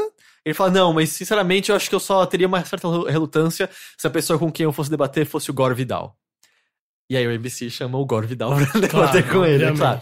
Gore Vidal, um escritor, né, acho que todo mundo conhece, e um escritor muito conhecido pela ampla liberdade sexual no- no- nos seus livros. Um dos principais livros dele é sobre uma mulher transexual, né, que é, ele, ela quando viaja, é, vi- viaja para fora do país, faz uma é, operação de mudança de sexo, retorna com a aparência absolutamente feminina pra, pra, pra família toda conservadora e tal. Só que a grande crítica no livro é meio que como a, a, a sociedade reage ante a uma mulher que age como aqueles homens. É meio isso, assim, a, a Uhum. premissa do livro e tal. E virou, virou um filme que foi escandaloso, entre aspas, na época. E, obviamente, tudo que... Ah, e o Gore Vidal, assim, ele nunca falou abertamente, mas tudo indica, era gay, ah, eh, pertencia à comunidade LGBT e tal, e, e advocava por ela. Era um cara que advocava muito fortemente por, por direitos negros, estava ali junto com, com eh, pela luta de direitos civis e tal. É, e obviamente representava tudo que esse William F. Buck- Buckley mais desprezava. E aí o documentário gira em torno dos debates deles é, é, antes dessas prévias. E é muito bom, assim, Ah, mas porque... era sempre os dois juntos, não é que Sempre ele era um os- convidado. Não, não, eram os Caralho, dois. pode Todos os dias eram os dois e tal. Nossa. E o lance é, os dois se odiavam. Só que, obviamente, isso vai escalonando cada vez mais e mais. Só que o, o bizarro é que a gente tá vendo duas pessoas extremamente cultas, extremamente eloquentes, falando daquela maneira muito nojenta, sabe? Um pro outro, mal, mal olhando um na cara do outro. E meio que sempre trocando tapas de luva de pelica, assim, Sim. durante dia sim, dia não, assim. É muito maravilhoso. Mas como que um programa desse era mantido com duas pessoas que se odiavam? Como, elas, como eles conseguiram fazer com que elas permanecessem gravando esse mesmo programa? Então, os dois gostavam muito de atenção. Os dois Hum. sabiam que estar na televisão era muito bom pra eles. Os dois já haviam tentado participar da vida política também. E eles sabiam da força que existia por trás disso. Agora, Vidal, quer queira ou não, tava vendendo o livro dele ali. Era um autor, era, era um autor de maior renome naquela época. Acho que é um bom autor até hoje, mas era um autor de renome naquela época. A exposição ajudava. E o William. Buckley tinha a revista dele. E, posteriormente, por conta desses programas, ele acabou ganhando o programa televisivo próprio dele. Então, os dois viam a vantagem disso. Só que o, o que o documentário mostra é que a outra força motriz, motora é. Eles queriam ganhar um do outro. tá? Desistir disso seria admitir que o outro cara ganhou. Yo, aquele cara não vai ganhar de mim nem ferrando. Ao ponto de que ele explora o que aconteceu depois da- na vida deles, é, ao fim desses, desses debates, e o- os dois se tornaram uma obsessão do um do outro a vida inteira. Inteira, inteira, inteira. Assim, eles não conseguiram abandonar aquele momento, assim.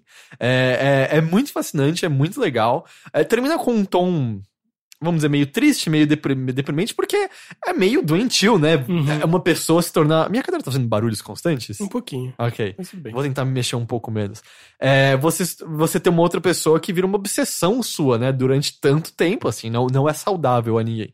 Mas ele explora isso de maneira legal. E o que ele acaba é, comentando é que, antes disso, esse modelo de colocar debates extremamente opostos, que acabam, de certa maneira, depois de um tempo, nem se tornando debates, porque são só pessoas com ideias opostas atacando umas às outras, virou um modelo tradicional. Sim. É o que a gente tem hoje em dia. É o que Fox News faz, é o que tem até aquele. Tem aquele, aquele vídeo famoso do Jon Stewart quando ele vai no Crossfire. Vocês já viram esse programa? Não. É um programa Eu sei americano. qual é, mas eu É nunca um vi programa americano chamado. Crossfire, que é um- justamente sobre um democrata e um republicano debatendo. É, o nome tá exatamente E o Jon Exato. Stewart vai lá e, tipo, destrói os dois falando, oh, sério, eu odeio o programa de vocês. Eu assisto todos os dias pensando, não pode ser pior. E é sempre pior. É, é tipo, que não há debate, não há debate. E é, e é muito engraçado, assim, você vê anos e anos depois de Jon Stewart denotando algo que, de acordo com esse documentário, nasceu em 1968, Aham. criado pela ABC. E, obviamente, a audiência da ABC Óbvio. lá em cima, destruíram todos os outros canais na, na, naquela época. E aí, obviamente, todo mundo adotou o mesmo modelo porque tinha que adotar, porque dava certo e as pessoas queriam ver aquilo, Aham. sabe? É, é, é muito louco, assim, é, perceberem. E aí, meio que nunca mais. Tanto cobertura eleitoral quanto debate de qualquer assunto foi mais o mesmo. Por Aham. conta do William F. Buckley e por conta do Gore Vidal. Que Então, foda. É um documentário bem legal. Tá na Netflix. Minha cadeira continua a insistir fazendo muitos Continua. barulhos. Deixa eu, deixa eu me ajeitar, ver se É que o melhor. grilo pousou aí. É, chama The, é, The Best of Enemies. É, é- é bem legal. Eu, eu acho que vale, vale a pena assistir. Eu, eu achei ele divertido. E foi isso que, que eu vi. Vamos então pros e-mails? Alguém tem mais alguma coisa que queira falar sobre? Acho que não. Não? Então vamos pros e-mails?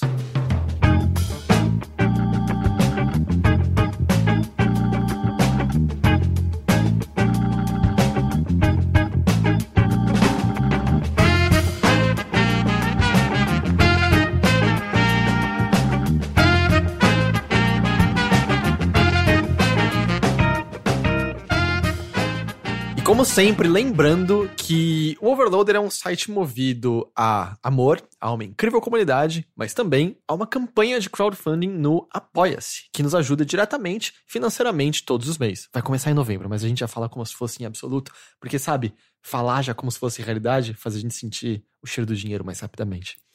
É, Caso você goste do nosso trabalho e queira nos apoiar, acesse o apoia.se barra overloader e dá uma olhada nas nossas metas e recompensas. É, além de algumas recompensas pontuais, como acesso a um conselho editorial no Facebook, ou acesso ante- antecipado a alguns dos nossos programas, como HRQ vs FMV e o Driblando Dublagem, a gente tem algumas metas gerais para o overloader como um todo, como maior frequência para os nossos mini mini docs, ah, viagens internacionais para coberturas de feiras e, eventualmente, quem sabe, até mesmo um escritório para o overloader. Uh. Ah, dito isso, vamos então para os e-mails que você pode enviar para bilheteria@overloader.com.br. Você pode mandar sua pergunta, você pode mandar sua dúvida, você pode mandar um comentário sobre algo que a gente falou aqui. Mas mande mesmo, porque a bilheteria tá praticamente sem e-mail. É verdade, Oh. eu não inventei isso. É, o primeiro e-mail de hoje vem do Lucas Andrade. Ele diz: Boa Golden Hour, overlindos. Ah, no Bilheteria 96 e em outros episódios também, vocês discutiram sobre ansiedade. Inclusive, o Heitor mencionou que o ato de pensar no que se tem que fazer pode desencadear num episódio de pânico ou algo parecido. Até onde eu sei, não possuo nenhum eh, tipo patológico de ansiedade. Porém, acredito ter vivido alguns episódios desse tipo. Trabalho em dois empregos, faço faculdade, iniciação científica e ainda faço frilas de ilustração. Ele claramente não dorme, né? Não, não, há, não há possibilidade. Ah, isso tudo me traz uma carga enorme de coisas para fazer e, quando eu sentava para produzir e pensar nos meus milhares de afazeres, meu coração acelerava e eu ficava preso num círculo de pensamentos infinitos durante boa parte do dia. Isso me impedia de conseguir limpar minha mente para me concentrar em cada um dos afazeres, o que tornava tudo uma grande bola de neve tautológica. Percebi que isso acabava gerando uma procrastinação gigantesca que levava a mais uma crise de preocupação e cansaço. Esta me levava a querer descansar, mas quando eu descansava eu me sentia culpado por não ter feito meus afazeres direito. Enfim, a sensação de estar em constante alerta e estressado. Porém, queria dividir com vocês a, a atitude que me ajudou a reverter este quadro. Organização. Acho que até serve para uma pessoa que foi no Mothership que mandou, né, falando sobre como procrastinar menos. Sim. Não digo organização no sentido de arrumar sua cama todo dia. Isso ajuda, mas não é o ponto. O que eu fiz foi começar a adotar hábitos que me deixam mais consciente do que eu estou fazendo. Coisas simples podem ter um poder gigantesco, como ter uma agenda, na qual você deve escrever com consciência seus afazeres, sem sobrecarregar seus dias, consultá-la todo fim do dia para ir, ir dormir sem ansiedade e consciente de como e que horas começará o dia seguinte. Outra dica seria fazer a técnica de concentração chamada Pomodoro, que são pausas de 5 minutos a cada 25 minutos de trabalho ou estudos. Ah, já vi isso também. Parece muita pausa, mas é o necessário para nosso cérebro exer- exercitar as duas fases, difusa e concentrada, e garantir um trabalho efetivo. Outra dica seria estipular prazos para o término de algum a fazer. Isso fará você ser mais produtivo e saber descansar nas horas necessárias. Também vale citar um game barra aplicativo que me ajudou a adotar bons hábitos. Isso aqui parece bem legal. Chamado Abitica. Abitica com H no começo. Ah, ele tem muitos pequenos problemas, mas basicamente você deve colocar nele seus afazeres diários ou etapas de um projeto, e, conforme você vai realizando, mais experiência ou dinheiro você ganha no jogo, o que te ajudará a criar pets e comprar armas para enfrentar monstros. É, gamification total, né? É. Ah, enfim, poderia ficar aqui dando muitas pequenas dicas, mas acho que deu pra sacar a ideia, né? Tirei essas ideias de algumas pesquisas na internet, mas principalmente de um curso online do Coursera, muito bom por incrível que pareça, chamado Learn How to Learn. Esse curso, apesar. op, esse curso, apesar de ter animações super toscas, foi pensado por dois neurocientistas que trabalham com concentração e aprimoramento nos estudos. Ah, isso não vai acabar completamente com ansiedade, mas ajuda bastante. Da hora. É legal, eu acho que. É...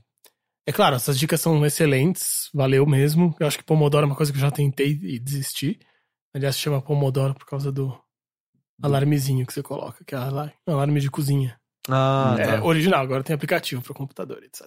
Mas é, é- Eu acho que é isso, na verdade. Mas acho que o lance é que. É, é- eu acho assim, tem que tomar um certo cuidado também. E vou dizer por quê. Porque acho que uma das coisas que eu. Eu também sou super ansioso. Muito, muito mesmo. Sempre, sempre fui, sempre soube disso.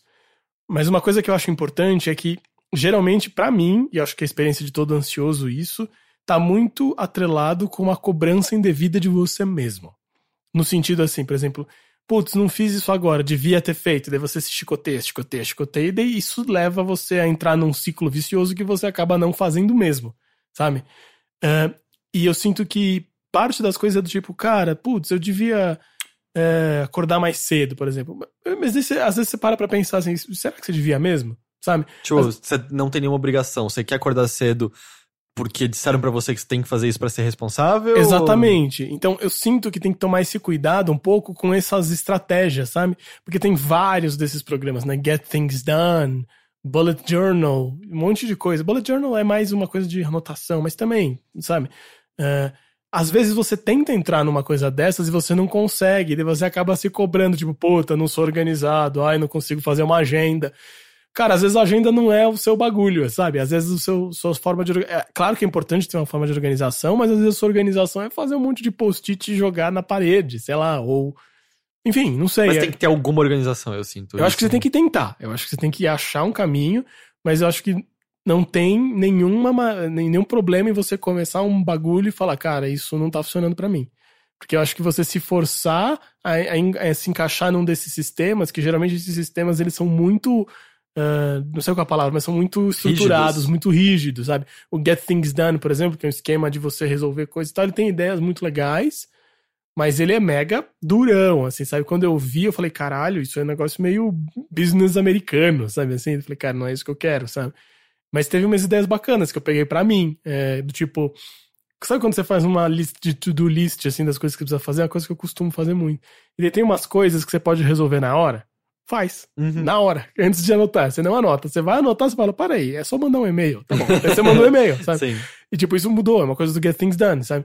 Mas é, eu sinto um pouco isso. que tem- isso é uma coisa que pode gerar mais ansiedade, é isso que eu quero dizer. Tem que tomar cuidado com isso, sabe? Porque às vezes você fala, não vou fazer isso, daí não dá certo, você fala, ai, não tô fazendo, daí você se cobra, se chicoteia e tal, é pior. Eu sempre. Eu sempre, ahn, eu sempre. Aliás, sempre não. Nos últimos dois anos, um ano e meio, eu tenho lidado muito também com quantidade de, de coisas, né? Tipo. eh, abrir e-mail e ter um monte de coisa pra fazer e tem as coisas do overloader, então eu acabo utilizando o dia inteiro, né, para desde manhã até a noite para realizar essas tarefas. E, mas eu nunca abri mão, por exemplo, de coisas que eu sei que me tranquilizam, são coisas que eh, que sempre me agradaram, que é tipo o horário do, do café da tarde, sabe? Tipo, parar Uhum, e uhum. tomar um café e às vezes não, não fazer isso na frente do computador. É que quando você tem vida de freelancer, né, você, às vezes você sente que todo esse momento você tá perdendo tempo, que você tem trabalho a fazer, né? Uhum. E é super importante mesmo você conseguir abrir esses espaços pra você. Você tem que se Sim. forçar às vezes. Falar, não, foda-se. Sim, ou levantar e, tipo, pra comer uma banana e, e- sei lá, enquanto isso regar as plantas, fazer qualquer coisa que esqueça um pouco do trabalho e, e, e espaireça um pouco, sabe? Nem que, sabe, tipo, eu, mesmo assim eu continuo em casa, eu continuo fazendo, eh, eh, passando o dia inteiro em casa, sabe? Mas, eu não sei, são coisinhas pequenas que ajudam a dar uma desligada e dar uma, um gás novo pra você Sim. continuar, sabe? Sim, porque é- eu sinto isso que era uma coisa que eu senti muito, de que eu acho um pouco por essa paranoia de ai, não tô fazendo as coisas, ai, preciso fazer mais. Eu não conseguia separar o trabalho do resto das coisas, Uhum. sabe? E isso é assustador, isso é a pior coisa. Você vive num estresse constante que Então, só e- multiplica a sua ansiedade. E pra gente, pelo menos pra mim, é, eu, eu sinto que uma coisa que ajudou muito foi justamente a uma maior estabilidade alcançada por conta da, da nossa campanha de financiamento coletivo, porque co- com isso a gente consegue olhar muito mais, tá, o que, que a gente acha que é legal fazer, o que, que a gente faz diretamente pro nosso público, em vez de estar com as preocupações corriqueiras de um site que é, a gente tem que ter muito page, page view e a gente tem que fazer um monte de notícia por dia e tal. Não é o que a gente precisa fazer e não é o foco do Overloader. Eu acho que Uhum. a gente tem notícias, obviamente, mas não é porque as pessoas. A maior parte das pessoas não entram no site por conta só disso, sabe? Claro. Ela quer ver um shuffle, quer ver o podcast, quer ver um texto talvez mais elaborado e tal. E aí, justamente, eu sinto que no, no primeiro ano, assim, era meio todos os dias trabalhando da, da- das 10 até 10 da noite e tal, porque precisava ter o máximo de conteúdo por dia e tal. E vendo que, beleza, os page views estão aumentando, mas não tava correlacionando a maior qualidade do site, Uhum. não tava correlacionando a maior retorno financeiro pra gente, né? E aí eu sinto que hoje em dia eu consigo separar muito muito melhor justamente isso que era difícil separar antes. Que é tipo, ah, o importante é eu entregar aquele conteúdo da hora e pro lançamento de um jogo. Eu não preciso botar todas as notícias que saíram hoje no site, sabe? Claro. Não é o foco nosso. Mas, Mas eu... eu- não sei, tem uma coisa também de você aceitar a realidade é, do momento e se adaptar a ela, né? Então, tipo, por exemplo, eu, eu simplesmente aceitei que, ah, eu vou trabalhar de manhã até noite, sim, e foda-se, É, sabe? tem momentos na É, sua vida Mas que chega é no final né? de semana, eu falo, eu vou me desligar de tudo. Eu, assim, Uhum. eu não acesso a internet, eu não. ah, não faço as mesmas coisas que eu já faço durante a semana. Tanto é que quando eu faço isso no final de semana, por alguma razão eu sento no computador, eu me sinto meio mal, sabe? Uhum. Porque eu falo, por que, que eu tô fazendo alguma coisa que eu faço já durante a semana, que é o que ocupa 80% do meu tempo, da minha vida, sabe? Sim. Eu tô fazendo isso no momento em que eu me sinto livre de tudo isso. É, é meio que. Tá, tipo, às vezes isso pode gerar algum problema, mas é, nesses casos especificamente, sabe, em que eu preciso de fato, não tem como fugir, eu vou lá e resolvo. Mas, mas normalmente eu tento me desligar o máximo possível, senão eu não vivo também, né? Cara, uma Sim, coisa que claro. mudou absolutamente minha vida foi é, que teve na montagem desse estúdio, que foi justamente eu tinha uma mesa que ficava na minha casa e eu tirei ela da Aquela minha que eu cheguei a ver, né? que- É, eu tirei, ela não tá mais lá. É essa mesa, inclusive. Então, assim, isso mudou absolutamente, porque mudou completamente a minha relação com a minha casa e mudou completamente a relação com o tempo que eu, que eu gasto na minha Você casa. não trabalha Hum. lá, ponto. É, não quero dizer, isso, acho que nem, nem todo mundo tem a oportunidade de não trabalhar em casa, de ter um espaço pra trabalhar fora de casa. Às vezes é caro, às vezes, enfim, se você é freelancer, você trabalha em casa. Mas acho tão legal você ter assim, ó, nesse espaço aqui, é que pra, pra mim isso é uma coisa importante, talvez não seja pra outras pessoas, né? É muito particular isso. Uhum. Mas a organização espacial é muito, muito importante. Tipo, eu sou esse paranoico que fica montando espaço durante, sei lá, meses até estar pronto e falar, agora eu posso trabalhar ali. É, eu só percebo quão importante isso é pra mim depois que eu arrumo, sabe? É, há pouco tempo a, a mãe da minha namorada veio visitar São Paulo e é aquela reação que todo mundo tem quando o pai vem te visitar. Você quer deixar tudo arrumado porque qualquer coisa fora do lugar, seu pai reclama, né? Sim. Tipo, comenta. E aí a gente fez uma arrumação geral na casa, assim como a gente não fazia há meses. Inicialmente só com a intenção de vamos deixar a prova de reclamação. Aham. Mas aí terminei. Pô, ficou bom, né? Tipo, tá, tá mais leve o clima, tá mais Pois gostoso achar as coisas. É, o que eu quero tal. dizer é que essa organização do tempo, acho que também vale para um raciocínio sobre o espaço, sabe? Tipo, meu espaço de trabalho é esse. Sei lá, você tem um escritório, você tem uma mesa, você, qualquer coisa, sabe? Você tem um, um login diferente no computador, sei lá, qualquer merda, sabe? Que daí você fala, agora estou trabalhando, agora não estou mais trabalhando. Eu acho que é muito importante isso, senão a gente fica numa paranoia infinita. Mas eu só queria indicar também, que ele indicou uns sistemas, para quem não conhece o Bullet Journal, que eu acho um, um sistema massa, assim, é um sistema de anotação em tese que eu gosto de escrever à mão, gosto muito de escrever à mão. Eu sempre fico fazendo caderno e tal, e eu nunca sei usar direito. Então esse é um sistema para você organizar o caderno, meio com to-do lists e tal, só que ele é mega flexível para você poder anotar o que você quiser nele. Só que não perder de- o controle, sabe? Quando você ficar procurando desesperadamente alguma coisa, ele tem uma lógica. E a graça dele é que ele foi feito para ser adaptado. Então ele você começa, Pra mim eu já mudei completamente. Eu uso o Bullet Journal de um jeito que é completamente diferente do original. Mas ele tem várias ideias bacanas, assim, do tipo, sabe, você faz uma, uma, uma sessão pra cada dia, do que você precisa fazer nesse dia, você tem uma sessão que é pra semana, tarefas que você não faz, você pode ou cancelar elas e desencanar, ou jogar pro futuro, daí você joga pra um mês na frente. Enfim, é um sistema só é pra você anotar. Não, é uma coisa pra você fazer com um caderno. É tipo, é uma, é uma. Eu achei que era um app. Não, é uma coisa que você fazer na mão, porque eu gosto de escrever na mão, por isso que eu falei. Então você anota tudo na mão. É só um, uma, uma lógica, assim, é um, é um sistema nesse sentido. Ah, sabe? tá. um Tô sistema de que era um app organização. que ju- justamente supria a sua necessidade de escrever à mão as coisas. Não, não, é pra escrever à mão, é pra você fazer na mão mesmo. E eu acho que tem uma coisa interessante, não sei, posso estar falando uma bobagem imensa, mas quando você faz uma tarefa, você pega uma caneta e risca ela no papel, puta, dá um prazer infinito em mim, sei lá. É, isso é uma coisa que eu gosto de fazer mentalmente, na verdade, né? Tipo, eu chega meio-dia, eu falo, ah, o que, que eu fiz? Ah, eu mandei esses e-mails, eu respondi essas pessoas, eu eh, mandei esse arquivo, eu fechei essa outra coisa, eu escrevi essa notícia. Ah, ok, eu fiz umas coisinhas. Sim. Tipo, é, é meio que você, para você perceber o quanto você caminhou nesse, nesse, É período. super importante Eu isso. acho é. super impo- importante até pra você se sentir eh, um pouco mais aliviado e motivado pra continuar fazendo o resto do trabalho. né? Claro. Ah, o próximo e-mail vem da Angie Pereira. Diz: Olá, seres humanos adoráveis. Meu nome é Angie, sou de Poá. Vejo que o público de vocês é 90% homens. E eu participo do grupo do Facebook, é, no caso é o Games on the Rocks, que ela tá mencionando, e vejo alguns comentários bem problemáticos. Por exemplo, uma vez tirei 20 minutos da minha vida para explicar sobre a má influência de certos youtubers para crianças para um cara que simplesmente ignorava todos os meus argumentos. Foi só chegar um outro cara escrevendo basicamente o que eu escrevi e o, e o outro, o primeiro cara, né, simplesmente entendeu e pediu desculpas pro cara por discutir. E isso sem falar em vários outros drops problemáticos nas lives. Mas enfim, a questão é: o que vocês pensam em fazer para trazer um público feminino para o projeto de vocês? Quando escutei o bilheteria em que vocês disseram que a adesão feminina aos podcasts era mais para o mesmo, fiquei triste de certa forma. Pois vejo, eh, pois vejo tantas gamers e meninas que gostam desse universo por aí e acho que seria um ótimo público que trariam questões incríveis para as sessões de comentários e feedback de vocês. Ela termina até com PS, Rick, te adoro demais, e cada palavra que você fala eu fico, meu Deus, que ser humano incrível. Por quê? Espero um dia poder, poder conversar mais com você, Ah, ou ir em alguma palestra que, ou, ou que você possa vir a dar Se um essa dia. fosse a Oh, época do Orkut, com bonitinho. certeza haveria um, um, uma comunidade Nós Amamos o Rick. Coisa assim. Ah, que exagero, gente.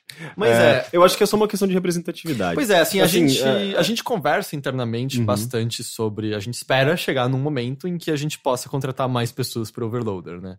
E a gente fala muito aberto, é, muito é, com frequência entre nós sobre a gente quer diversificar o- o- as vozes por trás do Overloader. E, e é difícil, é uma questão complicada para empresas em geral, assim, quando eles existem, existe essa, essa intenção e essa vontade, porque não é assim você simplesmente colocar uma garota no meio de 3, 4, 5, 10 caras, sabe? Isso não é representatividade, ela não vai se sentir confortável, às vezes não, ela é vai virar sentir tipo o The Smurfette. Complex, não é? Sabe? Como? O Smurfette Complex que a Anitta Sarkeesian explica. Que são os programas que tem, tipo, a uma personagem feminina, que é pra representar todas as mulheres. É a E- cota, né? É, não, É. E, e, o- e- ah, e qual é o que, que define aquela personagem? Ah, ela ser mulher. Tipo, como assim? Ser mulher Sim. não é personalidade, Sim. cara. É, e, não o, e o lance é sentido. que a norma é o masculino e, e o resto é o deviation of, Uhum. of, of isso, né? Of isso. é ótimo. isso. Bateu um Luciano De- Gimenez. O que é deviation? Tá aí o É, título desvio, desse, desvio. tá aí o título desse bilheteria. Bilheteria não. Deviation of isso. Deviation of isso.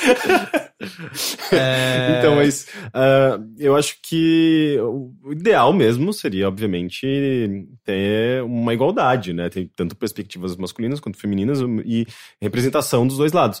Ah, e, e eu acho que representatividade, representatividade é, é de fato importante. eh, Quando você percebe o que acontece com isso, né? Tipo, o fato de eu ser um homem gay faz com que existam muitos homens gays que ouçam o nosso podcast, que acompanham o Overloader, eh, e, e- e é, e é meio que é só. É claro, assim, tipo, é óbvio isso, sabe? Tipo, se você não. eh, eh, eu mesmo, tipo, se eu, se eu. Se eu sei lá, se eu tô ouvindo um podcast ou acompanhando, sei lá, qualquer história, qualquer coisa na minha vida e eu tô. Eu crio uma empatia por aquelas pessoas. Em algum momento eu quero também ouvir coisas que remetem um pouco à minha vida, à minha identidade, à minha perspectiva. Isso é curioso. Senão eu me afasto, sabe? Eu falo, putz, eu acho que não é pra mim. É claro. E isso é curioso que é uma perspectiva que eu, que eu, de certa forma, não tenho. Não sei se você tem isso, Matheus. E eu acho que é, de- provavelmente é pelo fato de que eu me vi em qualquer obra a minha vida toda, né? Sendo tipo, hétero, homem, branco e tal. Que é. Por exemplo, eu acho mais legal jogar com, por exemplo, no caso de videogame, ou, ou mesmo volta e meia em livros e tal, é, jogar ou ler sobre alguém que não tem nada a ver comigo, sabe? Uhum. Porque a questão da representatividade não me incomoda. Do, tipo, eu, eu nunca jogo algo porque eu me identifico com o personagem. Mas ao mesmo tempo o que eu sinto é, é fácil dizer isso. Porque a relação sempre foi muito mais óbvia e fácil pra mim, sabe? É, todas as Sim, obras é. foram feitas pra você, É. basicamente, né? Sim. É, eu acho que uma coisa que ajuda muito no Overloader são os convidados dos, dos podcasts. assim, Mas ao mesmo tempo, tem- a gente tem muito menos convidado mulher do, do que homem no geral, especialmente no Mothership, sabe? E é, E, e é a uma gente tenta, mas é consequência- difícil e é mesmo. uma Ah, mas consequência recentemente no Mothership até, teve né, a Amora e teve a Bárbara também, que foi super legal. Sim, Sim, mas compara quantos homens? Não, claro, com certeza? Mas, Mas eu acho que isso também é, é só reflexo da, dos nossos círculos. Tipo, o fato de, de nós, sermos, nós sermos homens é, é muito comum, sei lá, tipo, homens terem outros amigos homens. Eu, tipo, eu tenho pouquíssimas amigas, e o que é meio curioso, porque é muito comum homens gays terem muitas amigas. Eu já tive no passado, atualmente tenho mais amigos homens. Então é. É- é- é- é- às vezes acaba sendo, tipo, um- o fato de não haver mais mulheres é porque as- nós, nós temos mais amigos Uhum. homens, talvez, e isso dificulta um pouco. É que eu quero dizer que acho que assim, de, de quantidade, obviamente, é um, é um problema. Claro, isso, acho que vocês estão dizendo é um pouco isso, que vocês gostariam de aumentar a quantidade. Mas de qualidade, pelo menos, acho que é tão bom, sabe? Quando vem uma mulher falar no podcast, é tão legal, sabe? Uhum. Pelo menos todas as convidadas, as últimas, foi muito foda, sabe? É, eu esqueci o nome dela, que falou do. A jornalista? que- Ana, Ana. Ana. É o que que, falou eu, que eu daquele- não participei. é. Exato, que foi aquele caso sem, bizarro, né? Que ela Sim. contou e tal. Foi muito foda aquele episódio, sabe? Mas... E a gente falou justamente de representatividade também. Não, era um de- de- assunto, de né, central. Igualdade, foi interessante. Mas sim, aí, como eu falei, assim, a gente. O lance é. A gente não tem previsão de quando a gente vai conseguir contratar novas pessoas pro, pro Overloader, sabe? Não. A gente tá começando agora a ter uma estabilidade maior financeira, o Apoia-se ajudou muito nisso, mais do que o Patreon nos dava e tal. A gente tá com, com um tamanho que a gente consegue vender algumas publicidades por ano e tal. Mas ainda é muito mais sobre fazer certas estruturas do, do site crescerem e dar meio que conforto pra nós também antes da gente pensar em trazer mais uma pessoa a bordo, porque a gente tem que ter a certeza de que se a gente trouxer alguém, a gente, a gente não quer, tipo, trazer alguém três meses depois, "Ah, não tem mais como te pagar, sinto muito, tchau, Sim. tchau, sabe? A É, gente- o- a gente tenta compensar nisso é, abordando questões de, de representatividade, é, de. é, tra- trazendo perspectivas femininas também, né? Tipo, naquela série é, 31 Games que a gente, que a gente convidou pessoas para escreverem. é, su- histórias é, envolvendo vidas pessoais com videogames. É, foram várias garotas convidadas ali também. Então a gente tenta, de alguma forma, tapar essa lacuna, mas não é a mesma coisa de ter, uma, de fato, uma ou mais mulheres participando, envolvidas no diálogo e dando sua, sua, eh, sua perspectiva. Uhum. Ah, sobre o grupo do, do Games on the Rock especificamente, é, tem moderadores lá, né, pra, pra justamente estarem atrás disso, mas óbvio que é impossível peneirar toda, toda a bosta que aparece, até porque é um grupo muito grande. Eu mesmo sou muito pouco ativo lá hoje em dia, tem muito trabalho pra poder estar presente lá. Mas você menciona de coisas em, em- no chat das lives. É, tenta às vezes dar um toque quando você sentir que tem alguma coisa zoada Uhum. e tal, porque às vezes, ah, especialmente, tô eu e Henrique jogando, não dá pra um dos dois estar acompanhando o chat e saber se tem alguém falando bosta e tal. É, dá um toque que sempre, ei, vamos tentar moderar ao máximo isso e melhorar cada vez mais a Sim. qualidade do discurso. De alguma forma, eu até vejo a nossa comunidade lá do, do Facebook de, de- de uma maneira mais. Eu acho que ela, é- ela tem um nível melhor do que outras comunidades de games, justamente porque a gente sempre tentou trazer, eh, elevar o nível, né, tipo, do, do diálogo e, e trazer essas questões à tona. E eu acho que as pessoas. Tem, tem vários caras ali que são bem ligados a isso, de fato, mas. Mas ao mesmo tempo é uma comunidade com vida própria, assim. Eu acho que a maior parte, tem uma boa parte das pessoas lá que nunca nem ouviu falar do Overloader, por exemplo. Ah, sim, né? sim. Mas eu acho que as pessoas mais ativas, elas. ah, elas têm al- alguma noção sobre. ah, enfim, desigualdade de gênero e os problemas ah, que, que mulheres e minorias acabam tendo na sociedade, principalmente no meio de games, né, que acaba sendo muito machista.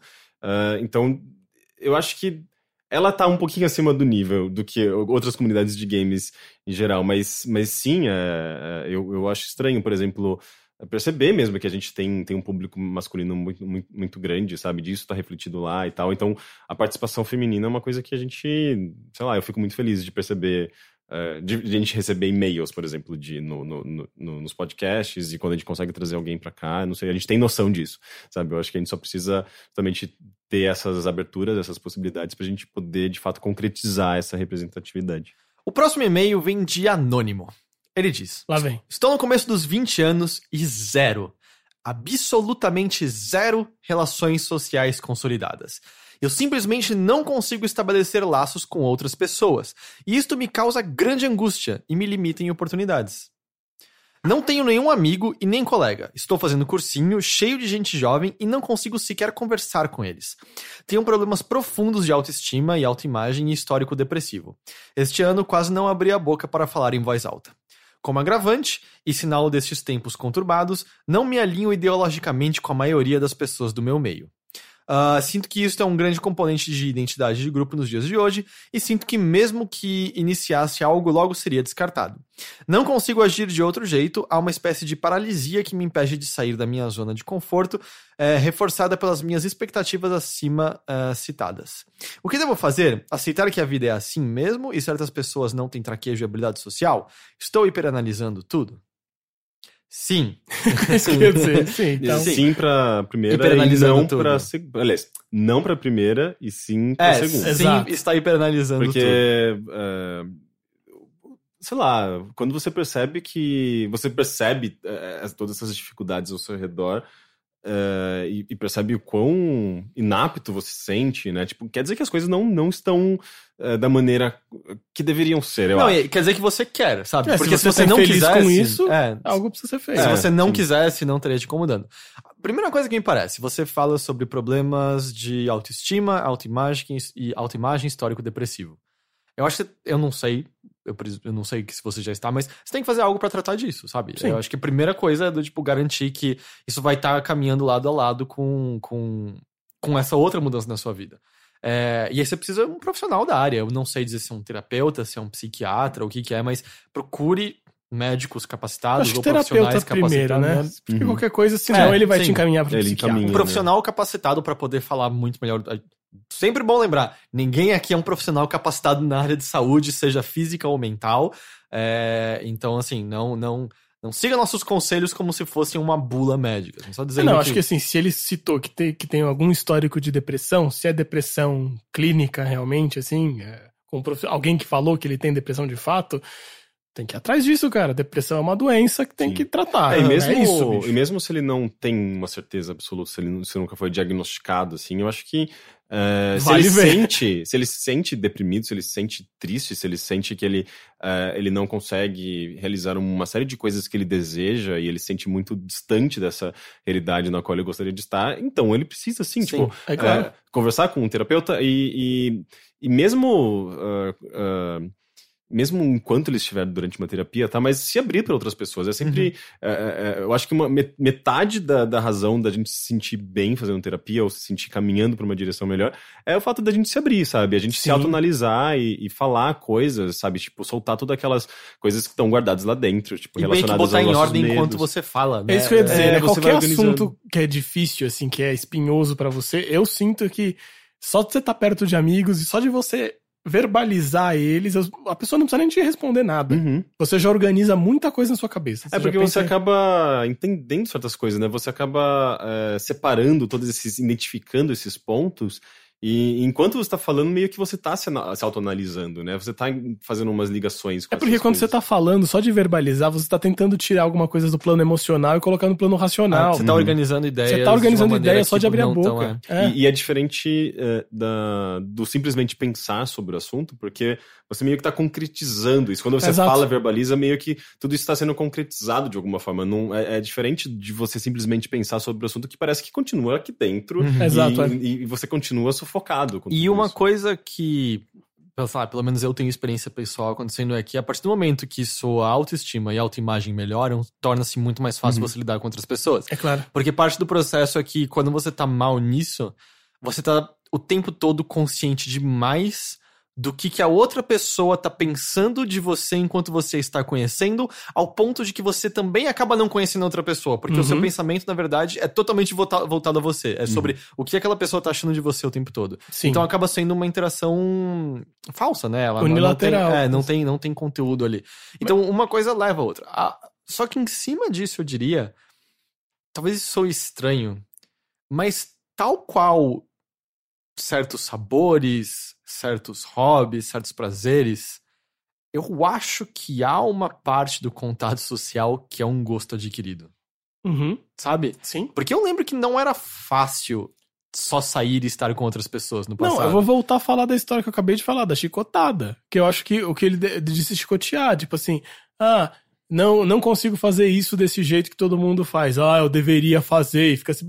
Cara, não, se pá, não. Se pá, o seu jeito de se relacionar com as pessoas Sim. é diferente. Tipo, você fala, ah, será que eu tenho que aceitar que eu não tenho traquejo? Ou tem pessoas que têm maior facilidade social. Ponto, é uma habilidade. É. Mas não, sei lá, não, não identifique só porque você acha que você não tem traquejo, que é impossível, sabe, você ter esse tipo de contato. É, ou que o contato social tradicional, aspas gigantescas, assim, a maneira que as pessoas se conhecem, as maneiras que as pessoas conversam e tal, que esse é o jeito certo. Isso é. Não, cara. Assim, eu sei que o mundo conspira contra e vai te dizer que, que é o jeito certo, mas não é. Acho que tem que encontrar o seu jeito. Claro, se você tá infeliz com isso, você precisa achar uma solução. Mas talvez a solução não seja ir no padrão que você espera que todo mundo tenha, porque não é verdade, não é pra todo mundo. Não não quero dizer que não é pra todo mundo de que nem todo mundo merece, que nem todo mundo quer. É- Uhum. É, isso. Assim, tem gente que não quer viver desse jeito e vive de outro, é. E aí, mas aí, nisso que eu diria assim, talvez tenha que se forçar um pouco, sabe? Talvez todos os instintos do seu corpo digam, não comece uma conversa, não faça esse comentário engraçadinho, não, não faça essa observação. E às vezes vai ser errado, tá ligado? Às vezes vai fazer a piada e ninguém vai rir e você, sei lá, ignora e segue em frente porque daqui a pouco todo mundo vai ter esquecido. Mas eu sinto que você tem que forçar um pouco, você tem que dar o primeiro passo em direção a começar um diálogo com outras pessoas e depois se torna mais natural. Lembrando etc. que, é, dependendo, dependendo também da sua condição química do seu corpo, você vai estar justamente mais fechado. Se você, é, por exemplo, fazer exercícios, de encontrar de alguma forma algum prazer no, no, no ato de É se foda que ele tá exercitar. fazendo cursinho, né? Cursinho é difícil ter tempo É pra foda, qualquer coisa sim. sem você É. estudar. Mas nem que seja, tipo, levantar peso em casa, sabe? Ou fazer qualquer coisa que te, te, te movimente e, e libere essa serotonina, sabe? Tipo, libere. é, meio que, que coloque você num equilíbrio químico melhor, vai fazer com que você se, se sinta melhor, Te sabe? ajuda mesmo. É, e, e, e, consequentemente, tenha, às vezes, uma relação melhor com outras pessoas. E, enfim, é, é uma série de fatores ligados ali, tudo Uhum. meio conectado. Mas. E sei lá, de novo, se você não, não tem, procure conselho profissional. É... Que eu garanto que no fim das contas vai ser melhor do que pior, sabe? Sim. É, E outra coisa, você disse sobre questão de ideologias diferentes, é, é a minha experiência, assim, no meu cursinho tinha muito babaca. Muito, muito, muito babaca. Assim, nível que todas as vezes que começava uma aula, o professor entrava na sala e tinham cinco minutos da galera berrando pro professor, é, bicha, bicha, e dando risada. É, era isso. E eu falo, foi no ângulo da Sergipe, pra quem mora em São Paulo, sabe? É, e, e era isso. Nem era- de né? Tipo, É. que teoricamente são as pessoas mais educadas, sabe? E... Por serem. E era insuportável, Elite. assim. Era, tipo, eu olhava e falava, puta, eu não quero ser amigo dessas pessoas. E a- a- só que a minha sorte é que eu tinha tanto um vizinho que tava fazendo cursinho comigo, quanto pessoas que vieram da escola direto lá pra comigo, que também sofriam ouvindo essas pessoas é, agirem dessa maneira e tal. E eu tinha essa companhia deles. Mas é, não vou dizer que toda a faculdade é assim, mas pelo menos eu garanto uma coisa: quando entra na faculdade é muito melhor. Ah, e sim. isso fica muito pra trás. Mas então, assim, às vezes às vezes você tá, tipo, começando no nível hard, porque talvez no cursinho, se ele for como o meu, tá num dos piores locais pra você encontrar É, pessoas crer. legais. Mas, enfim. Ah, e temos um último e-mail, também de anônimo. Oba. Ele diz: Olá, tenho 21 anos e estou gostando muito de uma garota, que já é minha amiga há mais de dois anos. Nós somos da mesma turma da faculdade. Eu sempre a considerei uma amiga, porém nos últimos meses eu passei a sentir que gostava mais dela. Entretanto, não sei como tratar dessa situação, pois nunca nem fiquei com alguma garota que fosse minha amiga. Como proceder? Detalhe: a nossa amizade é um tanto quanto forte. Ela já até dormiu em casa, ah, algum- na minha casa algumas vezes, mas nada rolou. A minha maior insegurança está no fato de que ela só costuma ficar com caras infinitamente mais, mais bem apessoados do que eu. Eu me considero Bem eu me considero bem abaixo da média em relação à beleza e ainda por cima sou meio gordinho. Sabe que nessas histórias, assim, tipo, eu, eu me sinto muito. Eu acho que não, não, não condiz muito com minha, minha realidade, eu prefiro deixar pra Ah, vocês. perdão, perdão, tinha um pedaço do e-mail que que não, É mentira. porque você é magro, né? Não, não, Não, mentira, tô era zoando. isso do e-mail. Não, é porque, tipo, eu sou gay. Eu acho que relacionamentos gays têm umas particularidades que às Ah, com vezes certeza. é, são. Eu não sei se são correlacionáveis a, a inícios de relacionamentos é, é, heterossexuais. E, inclusive, tipo, na adolescência, sabe? Eu É não- que eu, eu acho que o Matheus tem. E eu, de novo, eu não sei se isso é o ponto de vista de, de todos, mas o Matheus tem uma coisa, acho, que- acho que é parecido, que é. Eu não sei, pra mim é mais legal ficar com amigas do que com estranhas, na real. Ah, é. É, É, não é? é meio um costume. É, do tipo. Eu, eu não sei, eu não sei se todos os círculos de amizade são assim. é, eu mas- acho que, assim, também não é todas as amigas. Não, né? não, Eu tem algumas amigas, mas assim, ao mesmo tempo são aquelas amigas que, tipo, ah, você também nunca sentiu que rolava nada, mas essa sentia que rolava alguma coisa, volta e meia rola e é mó legal. Mas e é que eu acho tá que- de boa no dia Que, seguinte. mas acho que o caso dele é bem diferente. Acho que ele Sim. tá em- em- começando a desenvolver um sentimento. É, e aí, aí, não- aí não rola, porque o que a gente tá falando é coisa casual, né? Não é. É, então, pois é. E eu acho que é outra, outro assunto. E assim, sem falar que o lance do, sei lá, sexo casual é, é- é meio que uma, uma habilidade adquirida com o tempo, né? Eu acho que na adolescência sempre tem o lance do envolvimento. Mas ele tá na faculdade. Tá na 21. faculdade? É. Ah, é, mas 21 é bem novo também, É, né? sim. mas, mas eu Não, acho. mas já tá, tá com o pezinho ali, né? É, tá. Tá quase. Mas tá é- da faculdade, né? É, o lance. hum, Eu acho difícil pra caralho. É difícil quando você já conhece uma pessoa e há tanto tempo. É é que é engraçado, assim. É, Eu falo, é, tipo, é difícil quando você conhece uma pessoa há tanto tempo e ainda não rolou. Ao mesmo tempo, eu era amigo da minha namorada, acho que uns dois anos antes de, de eu chamá-la pra sair. Sim. Ao mesmo tempo, a gente também não era amigão, amigão, sabe? A gente saía mais em grupo do que, do que só eu e ela pra conversar, por exemplo, Uhum. sabe?